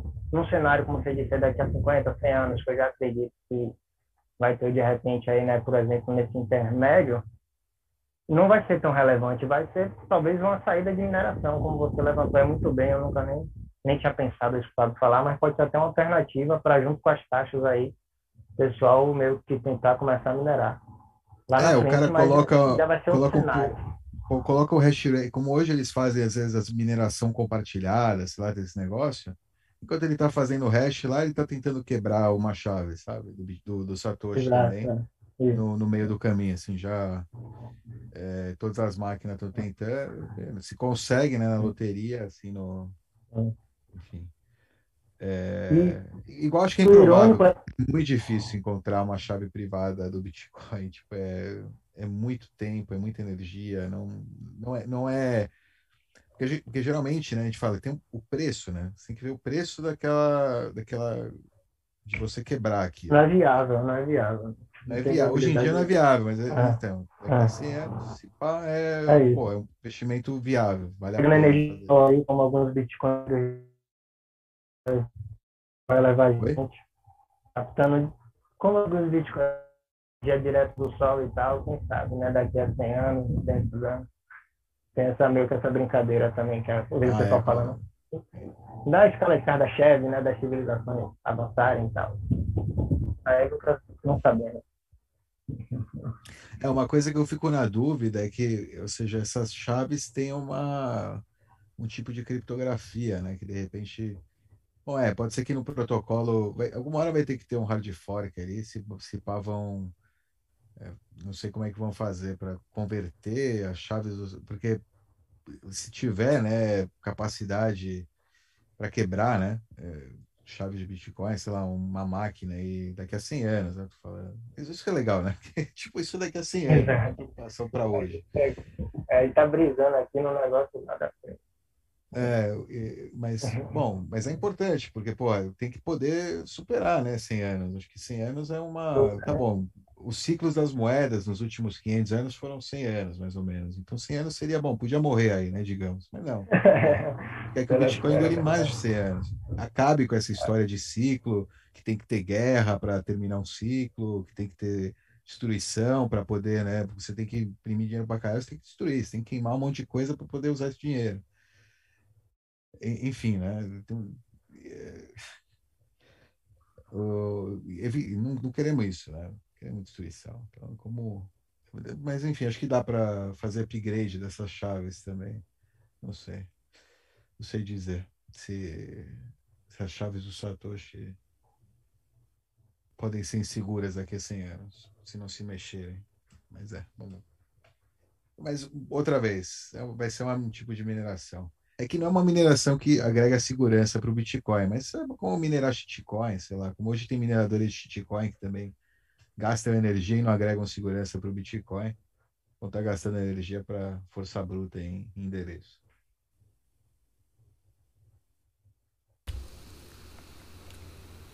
Eu também nunca tinha parado para pensar nisso, mas faz total sentido. Eu só pensava nessa hipótese de se mexer é um sinal de alerta, mas de fato fez total sentido essa explicação. E eu, eu não conheço o suficiente para afirmar se é ou não ou se seria ou não viável economicamente no futuro, mas é uma extrapolação Pô, que vale, faz sentido. É. Se vale o equivalente a, sei lá, 200 milhões o negócio. Você fala, pô, se eu investir tanto, de repente eu consigo, com 100 milhões eu consigo. Pô, é, estatisticamente tem a probabilidade de conseguir, né? É muita grana. Hoje em dia, né, ninguém ou com um bilhão, sei lá, porque vale 50 bilhões isso aí. Não sei. Só vai depender o valor do, daquela, né, daquele bounty lá para se, se, justifica o, o né, investimento para extrair aquela, aquilo. Hoje em dia não justifica. Tem nada que justifique. Nenhum valor em nenhuma carteira de Bitcoin você vai ganhar mais do que você gastaria tentando quebrar ela. Mas no futuro. O Dove, Deixa eu te perguntar uma coisa. Você que está mais tempo na toca do coelho, já, sei lá, deve ter feito vários exercícios de imaginar o futuro. Tem algum marco que você, tipo, tá esperando e, sei lá, sabe? Porque assim, eu entendo isso que você falou e que o Ivan também falou de já estar tá meio anestesiado. Mas com certeza, ou sei lá se com certeza, mas possivelmente tenham coisas que vocês estão esperando que ainda não aconteceu e que vocês estão aguardando ansiosamente, sabe? Uns marcos. Tem isso?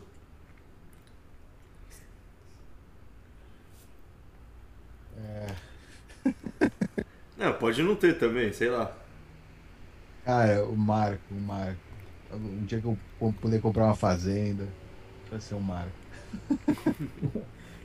Mas você já pode, eu não vai. O dia que eu for pro campo, assim, ver vida boa, eu vou armar minha citadela. Cara, acho que a primeira citadela seria o Marco, assim, pensando uma coisa. É, é que, é que já existem, né? Citadelas já existem. É, é mais individual mesmo. Já, já existe gente que vive em suas citadelas aí, digamos. E não precisa ser um puta lugar também, né? É... é... Eu ve... É que, cara, eu vejo isso. Eu, eu, eu gosto de notícia de país adotando essas coisas e tal, legal, bacana. É... Mas eu acho que os marcos são mesmo individuais, sabe? São aquela coisa mesmo. Não, não... Sei lá, talvez passar um certo número de usuários seria um marco. É, tem um, um bilhão de usuários do Bitcoin, sabe? Uma coisa assim. É, ou seja, indivíduos né, tocados pelo Bitcoin, não. O que não dá nem para saber, né? Isso que é foda. Não tem. Tipo, como você estima o número de usuários de Bitcoin? Por endereços? Não adianta. É, dá para é, é manipulável. Né? Não, e hoje com Lightning também você tem, né? A gente nem entra na primeira camada, tá só na segunda camada, só na Lightning. Seja, cada, cada vez mais, né? Fica mais difícil realmente estimar né? quantas pessoas têm, têm Bitcoin, né? tem alguma fração lá de Satoshi. É, foram tocados por Satoshi. Para mim, um marco que pode ser é o Bitcoin passar o market cap do ouro. É, isso é um indicativo legal, é. Seria. Ah. Poderia ser até indicativo disso, né? De, é, geralmente é indicativo de adoção mesmo, né? De que realmente. Para chegar Sim. nesse ponto é que realmente teve uma boa adoção já está mais espalhado. Ah, vai dar para saber, Leita, a gente vai dar para saber por, sei lá, usuários já. É, agora pensando, pô, o que seria um? Cara, uma, a gente conversou com o André da Zebed esses dias. Um marco, por exemplo, assim, legal seria o Lightning Address. Agora pensando, eu falei nisso no programa lá também. Lightning Address, ser que nem o, o, o tipo, sabe, site que você conecta com Gmail, conecta com o seu Facebook, se conecta com o seu Lightning Address, tá ligado? Conecta com a sua autenticação Lightning, sabe? É, isso aí seria um marco, porra, começarem a usar para games, tal, para você poder interagir entre as economias dos jogos, ou mesmo, né, qualquer outra coisa. Twitter direto, você faz seu login com o seu Lightning URL. Você já você não precisa se identificar, nada. Você, sei lá, ele te cobra uns satoshinhos para você fazer isso sem se identificar. Por quê? Porque né, o modelo de negócio dele, de repente, depende que você se identifique. Mas você paga uns satoshinhos, tá? não, não precisa se identificar. Por exemplo, sei lá. E a parte é... tecnológica para isso já está meio que em pé, falta mais a implementação. O que, que falta para esse marco? Cara, para esse falta que as pessoas comecem, que, que, as empresas comecem a achar interessante estar na economia Bitcoin, sabe? Ter, ter, ter essa, essa possibilidade para os usuários. Eu fico triste, cara, eu, eu tô vendo o Twitter e o, o Reddit, eu tava falando do Reddit, eu entrei agora para que eu falei, comentei aí, eu dei uma olhada, né? Aí eu vejo que tem apoio, um avatar agora, né? Você pode ter um avatar e aí eu vou ver explore, style, né? Explorar os avatares, os estilos, eu e aí quarta tá é aba aqui NFT. É, tá aí. Aí não foi não fungível, muito colecionável, pronto para decolar. Sua NFT, não sei o que, na Ethereum com MetaMask. Vai tomar no. Aí você fala, tá ligado? Aí, é. Você vê que as coisas estão indo, né, na verdade, para esse lado, né? Para uma outra direção. É. é. do modelo de negócio. O incentivo do modelo de negócio é esse tipo de coisa. Não tem jeito. Assim, quando chegar nesse aí que Dove quer, porque realmente vai ser um bom marco. Vai estar, tá, né, o mundo vai estar bem diferente já. Porque o modelo de negócio, como ele, o Dove comentou também, é estruturado todo pensado para o contrário, entendeu? Para você não ter privacidade, para você cair no ponto das sereias, para você estar tá criando dívida, consumo. Então, realmente é complicado, jeito. É. O, o, a Zebed, a, a tese deles, né, é que no mundo dos jogos é mais possível. Ou seja, é, aqui Twitter, Reddit, você viu, foi mais fácil os unicórnios ali do Ethereum penetrar, porque tem o VC lá, né? Califórnia comprou uma caralhada, enfim. É... Isso, né? Nos games faz mais sentido também, já acho. E outras coisas que, gente, que pode estar aí, empreendedor bitcoinheiro pensando agora e a qualquer momento aparecer no mercado, né? Vamos torcer para isso. Não,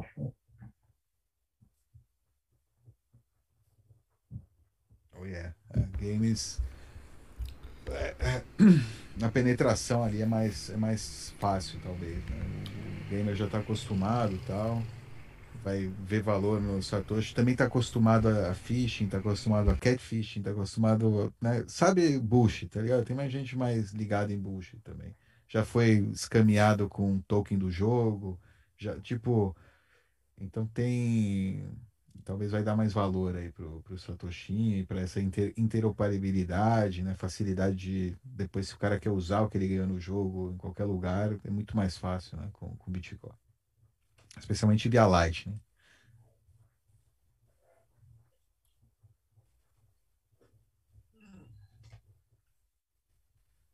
Uma coisa da Light, a Light é esse vídeo que circulou que o Teixeira comentou da da vendinha na África, eu também vi e o que eu, eu continuo impressionando, mesmo já tendo visto, é que o cara tá filmando lá, né? Filma isso tudo acontecendo. Aí uma hora a filmagem pega o endereço lá, o QR Code, né? Da, da banquinha. E simplesmente ele pega, pausa o vídeo, você tira um print, você já. Qualquer lugar do mundo, a gente aqui no Brasil já pode estar contribuindo, por exemplo, se tiver interesse, de um print que surgiu no vídeo de um QR Code. Isso é uma tecnologia que eu escutasse quando criança e achar que era bruxaria, né? Algo incrível, sem fricção, sem passar por, por terceiros assim diretamente, sem precisar de autorização, de contato. É algo a Light realmente uma, uma parada que só vai crescer, né? Aquele o Jack da Strike também, ele falando, você vê ele falando, é quase uma pregação. Eu sou fã dele também, é impressionante. É, a, a Light, cara, tem, ela ainda funciona muito com terceiros, né? Mas é que nem um provedor de internet, que nem um banco e tal, mas o, o importante é que você está usando dinheiro bom, né? Lá, você não está né, guardando dólar tal. Ela ainda não é o ideal, né? O ideal, a maioria das pessoas vai usar Lightning custodial, né? vai ter a grana num, num node de um terceiro, talvez com alguma garantia criptográfica, sabe? Que é, é, o terceiro não, não pode mover seus fundos tal, mas sempre tem o risco, não, né? Do... É, não, é porque o canal não. Você não abriu um canal com o cara, então realmente você está usando, em tese, é. um canal de, de uma empresa, de outra pessoa, isso eu sei, mas estou falando a fricção, assim, a, a velocidade, ah, entendeu? A é. usabilidade, é. que o pessoal comenta muito que é difícil, que o Bitcoin é um problema, não. De um vídeo, o cara tirou um print e mandou, eu já, uma, conversei com a África, vai tentar fazer isso no, na sua conta do banco digital aí no mundo Fiat, não dá.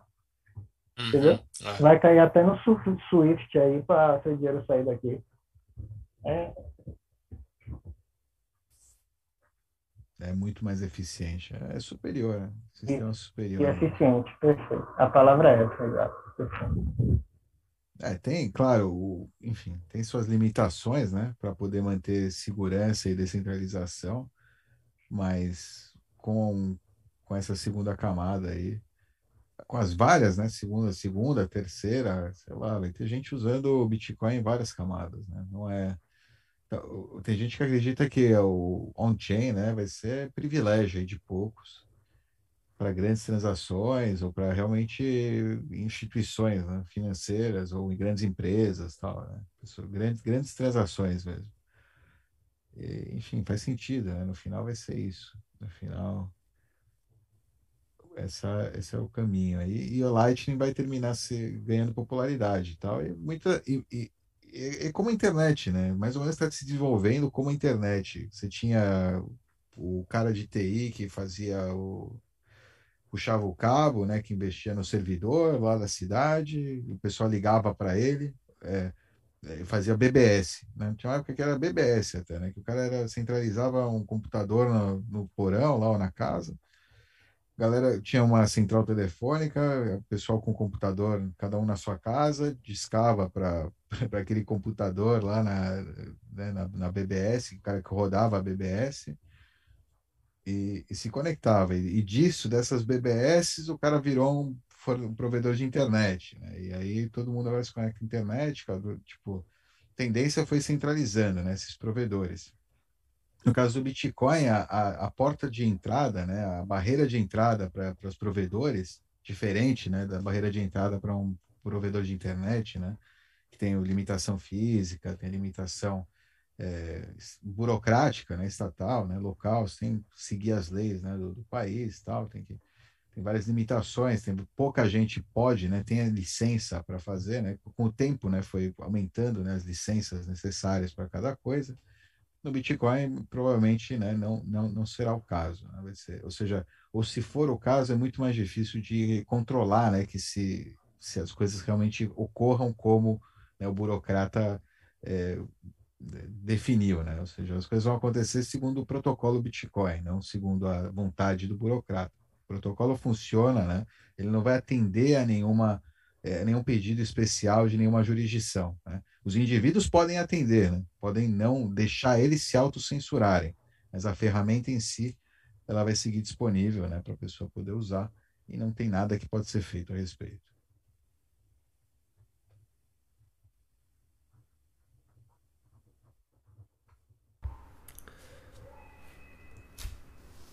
É, senhores, eu sempre preparo uma pauta assim para conseguir meio que orientar a conversa e no fundo acho que a gente já passou por cima de tudo que eu tinha anotado. Então deixa eu passar a bola para vocês e perguntar.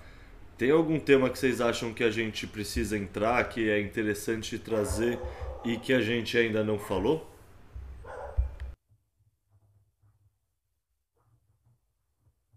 Eu, eu, na minha visão, a gente passou por um pouco de tudo, assim. Eu acho que é, não sinto falta de nenhum tema. Óbvio, se a gente for cavar, a gente tem muitos outros temas, mas, mas no geral, assim, eu, eu acho que foi um bom papo. Querem trazer mais alguma coisa? Sei lá? É... Alternativas é para Silk Road. Pô, isso aí eu quero também, hein? é, cara, esse é um assunto que eu gosto muito, eu, eu acredito que as pessoas deveriam ser, enfim, né? liberdade, né? É, e eu acho muito interessante né, o desenvolvimento desses mercados. É uma coisa que falta. É meio tabu, né? É um pouco tabu. Mas eu acho que vale a pena. São coisas que eu tenho que documentar, assim. eu tenho que ver se, se tem alguma. Porque eu sinto que eu, eu, uma pena que eu não documentei, né? Em 2013, quando eu, eu não queria, obviamente, né? não queria documentar nada disso. Né? É, ao contrário, usei Tails nessa época, conheci Tails nessa época, enfim, né? Eu tive que. É legal porque quando você quer fazer uma coisa é, que, que você não pode fazer, né? Você faz ela direito. Você deveria fazer direito também com as coisas que você pode fazer, né? Do ponto de vista de privacidade. Né? É, e, e, então, eu usava Tails, tá? então nem. Mas deveria ter documentado, cara, porque realmente é, o fórum, aquele. É, o, o que mais sinto pena, falta, né, que do site em si, o fórum, era tipo a, a o que se desenvolveu lá, né? A, não, é, comunidade mesmo, né? Pô, era, eram growers, tá ligado? Era gente. Você não tinha o traficante naquela parada. Era tipo um grower, um nerd. Tipo, o cara tinha que ser meio grower e nerd, sabe? Então era tipo. Um, era o meu cara. Meu... era a minha turma, tá ligado? Então, tipo. É... é era muito interessante. Era um grupo muito bom, assim, de qualidade humana, assim. E é uma coisa que faz falta, que, cara, que deveria. Eu tenho, eu tenho, que buscar, ver se não tem algo, se alguém não documentou, não fez um. conseguiu, tipo, baixar daqui de lá, porque tinha muita coisa interessante lá. É, e, e eu acredito que pode ser que exista, né? Ainda isso é, mais, é, aquilo era mais grassroots mesmo, né? Por isso que era era tipo realmente o pessoal tava numa revolução. O DPR lá, o Ross, era tipo era um general libertário, sabe? Falando sobre livre mercado, tipo, coisas do estilo, né? Por isso, foda, puta, é foda que eu não lembro, tá ligado? Eu, eu, mas eu lembro do, né, do, do geral, assim, mas tinha muita coisa boa, cara, que seria legal encontrar. É, enfim, mas tá, né? Só divagando aqui. Não, cara, mas. Própria... Opa, fale, desculpa. Não, eu ia falar, aproveitar só que a própria história do Ross, assim, né? Eu só conheci documentário, porque Eu não, não sou não sou usuário, né? Não sou desse meio assim, mas a história dele é, é uma parada que vale a pena todo mundo ver, né? O que aconteceu e tal. Pelo menos por onde eu soube, né? Foi as informações que eu tive por documentário e tal. E, e realmente é um cara que você, pô, você vai assistindo, você, você não vai acreditando no que no que está fazendo, na perseguição que está acontecendo. Hum, é, não sei se Dove sabe o nome de documentário dele e tal, que eu não tenho um título mais, mas eu recomendo a pesquisar sobre ele, que vale muito a pena.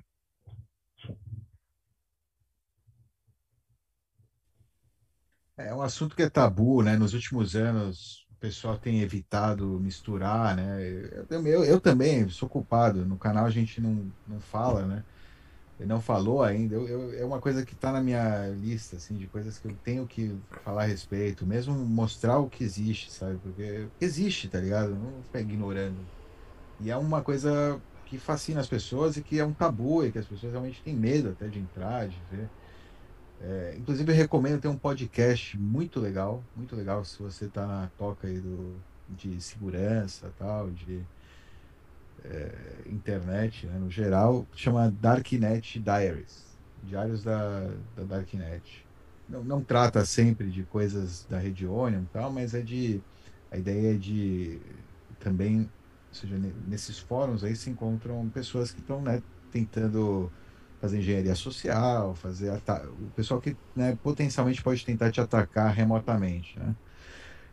E, então esse, esse, esse podcast é bem legal porque ele traz né, essas figuras assim, elas se sentem à vontade para conversar e explicam né, as coisas que elas fazem, onde elas conseguem informação, é, enfim, é, é, interessante entender né, para o seu modelo de ameaça, né, entre aspas, e também pela curiosidade mesmo, né, dessa subcultura aí da internet que a gente não, não acompanha, né, no dia a dia, né, a maioria das pessoas não, não acompanha.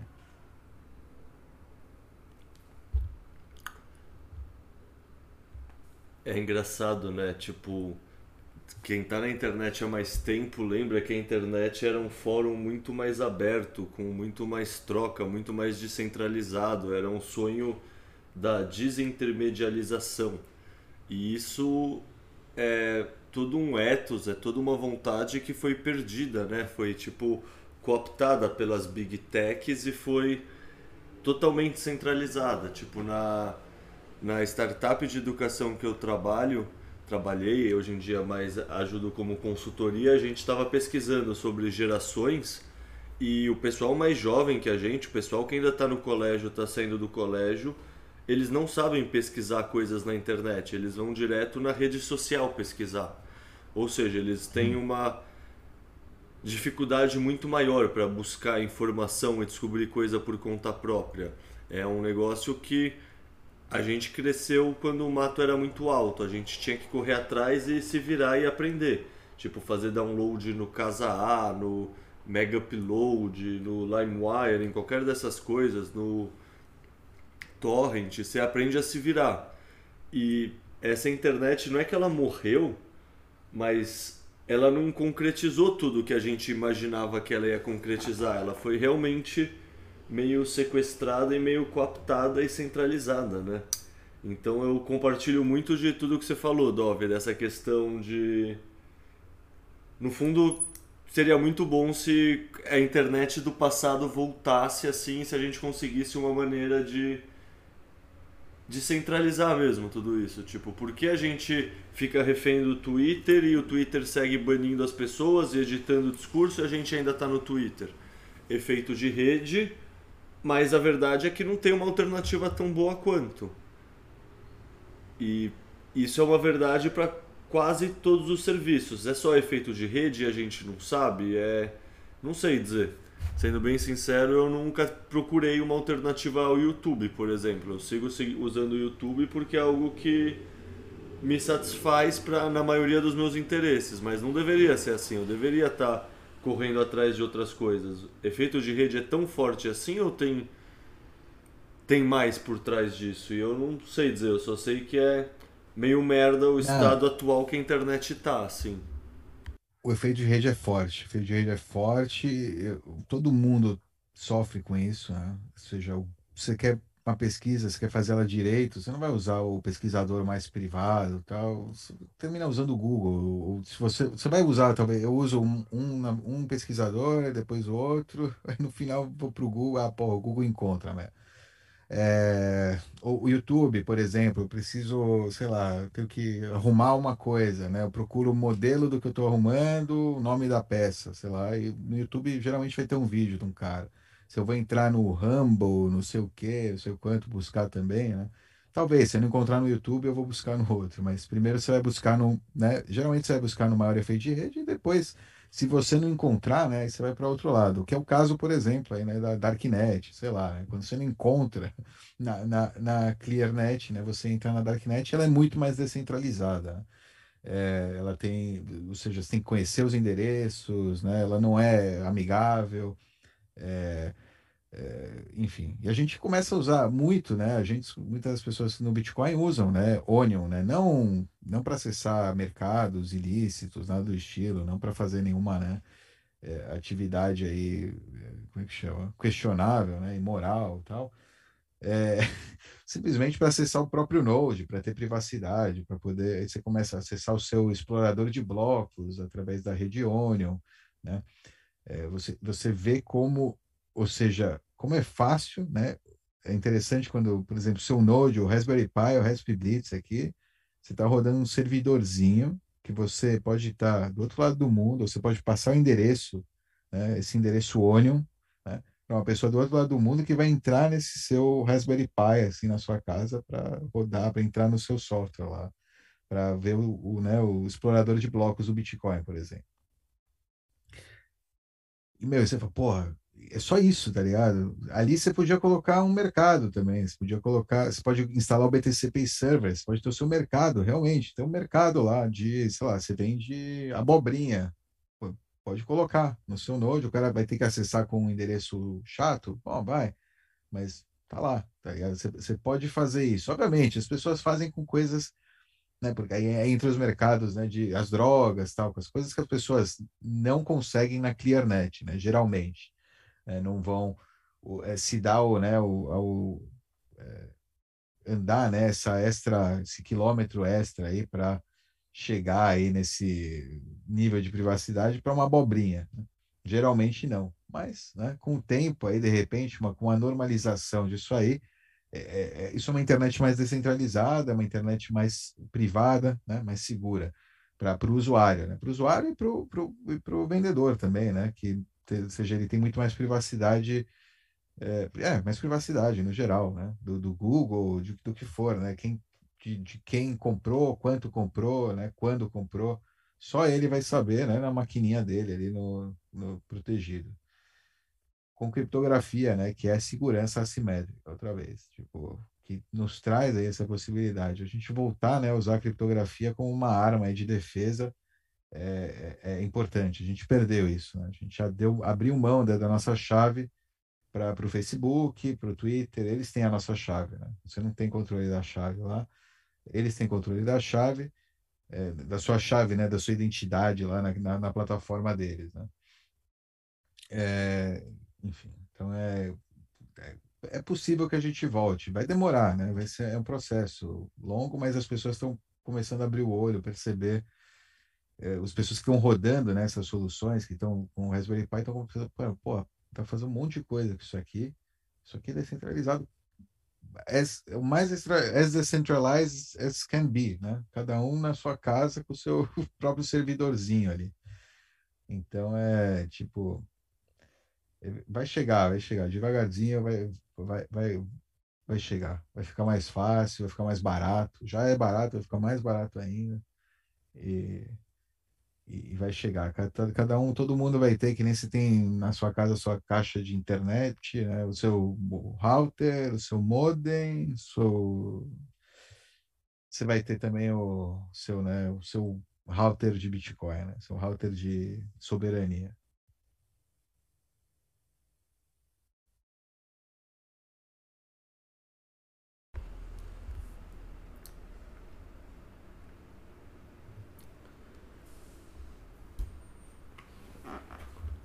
Bom, É, senhores, deixa eu refazer a pergunta então. Depois de mais meia hora de papo, talvez, e todo esse adendo sobre o Dove ser nerd do mundo da Silk Road e a gente sentir falta da internet do passado, vocês acham que a gente tem que abrir mais alguma porta aqui? Mais alguma coisa que a gente pode trazer e trocar ideia a respeito?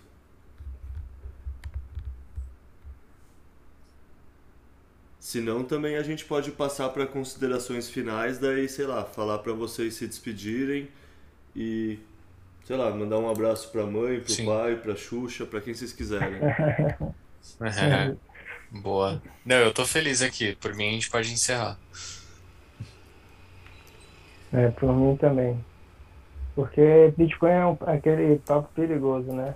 Qualquer coisa, a gente não sabe é, é. quando termina. Começou para terminar, mas difícil.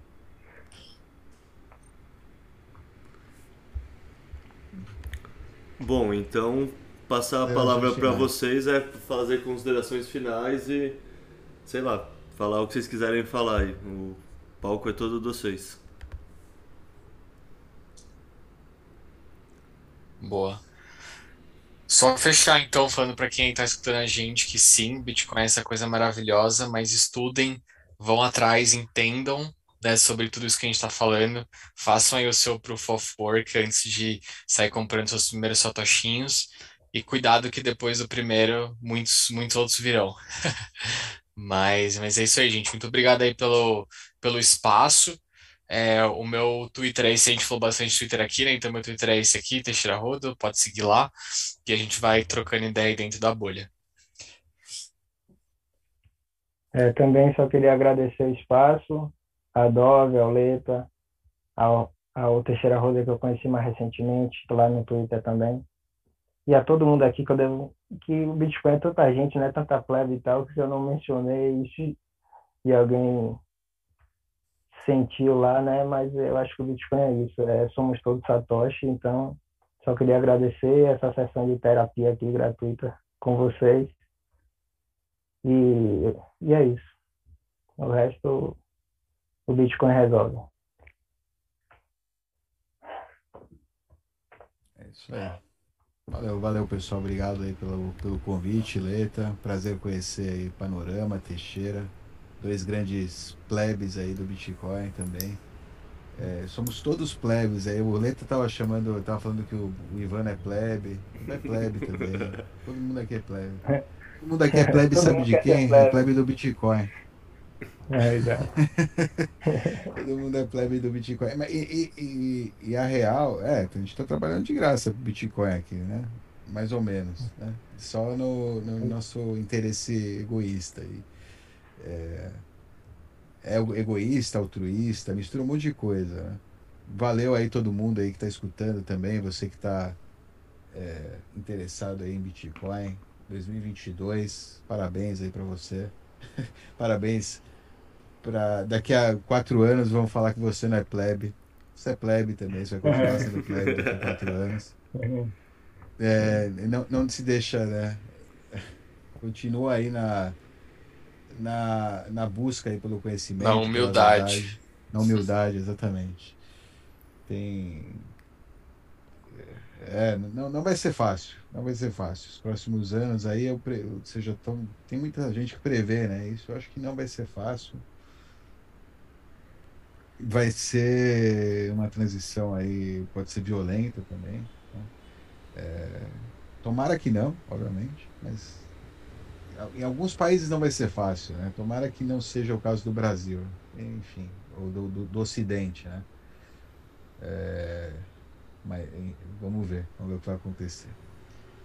E, enfim, espero que protejam-se, assistam aí vídeos dos bitcoinheiros, tem é, playlist de privacidade no Bitcoin, acho fundamental aí o pessoal tá é, olhando, percebendo, vendo como pode melhorar para é, não deixar aí rastros do que você está fazendo hoje, que isso não venha te perseguir no futuro, que você consiga aí seguir o exemplo de Satoshi é, né, e, e, se manter é, o mais é, privado possível, né? Ou seja, não como Satoshi, né, mas pelo menos, né, é, tipo, almejar aí, né, ter, ter esse tipo de, de, privacidade, esse tipo de, de, de, segurança né, que você para o seu patrimônio, né? Porque a gente fala o Bitcoin é inconfiscável, a rede Bitcoin é invencível, imbatível, mas os indivíduos, né, pequenos, nas pontas, se você não se cuidar, é a sobrevivência do mais, do mais forte também aqui. Então, fica esperto.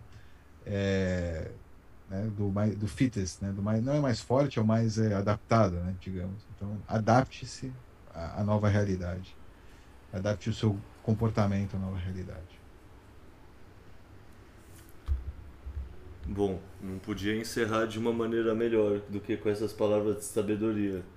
Sem dúvida somos todos plebes, mas sem dúvida eu acho que a cada ciclo que passar, os plebes do próximo ciclo vão olhar para os plebes do ciclo anterior e pensar com um sentimento de porra, se pelo menos eu tivesse acordado antes, se eu tivesse atento antes, eu tinha aproveitado mais essa questão do halving da escassez a meu favor.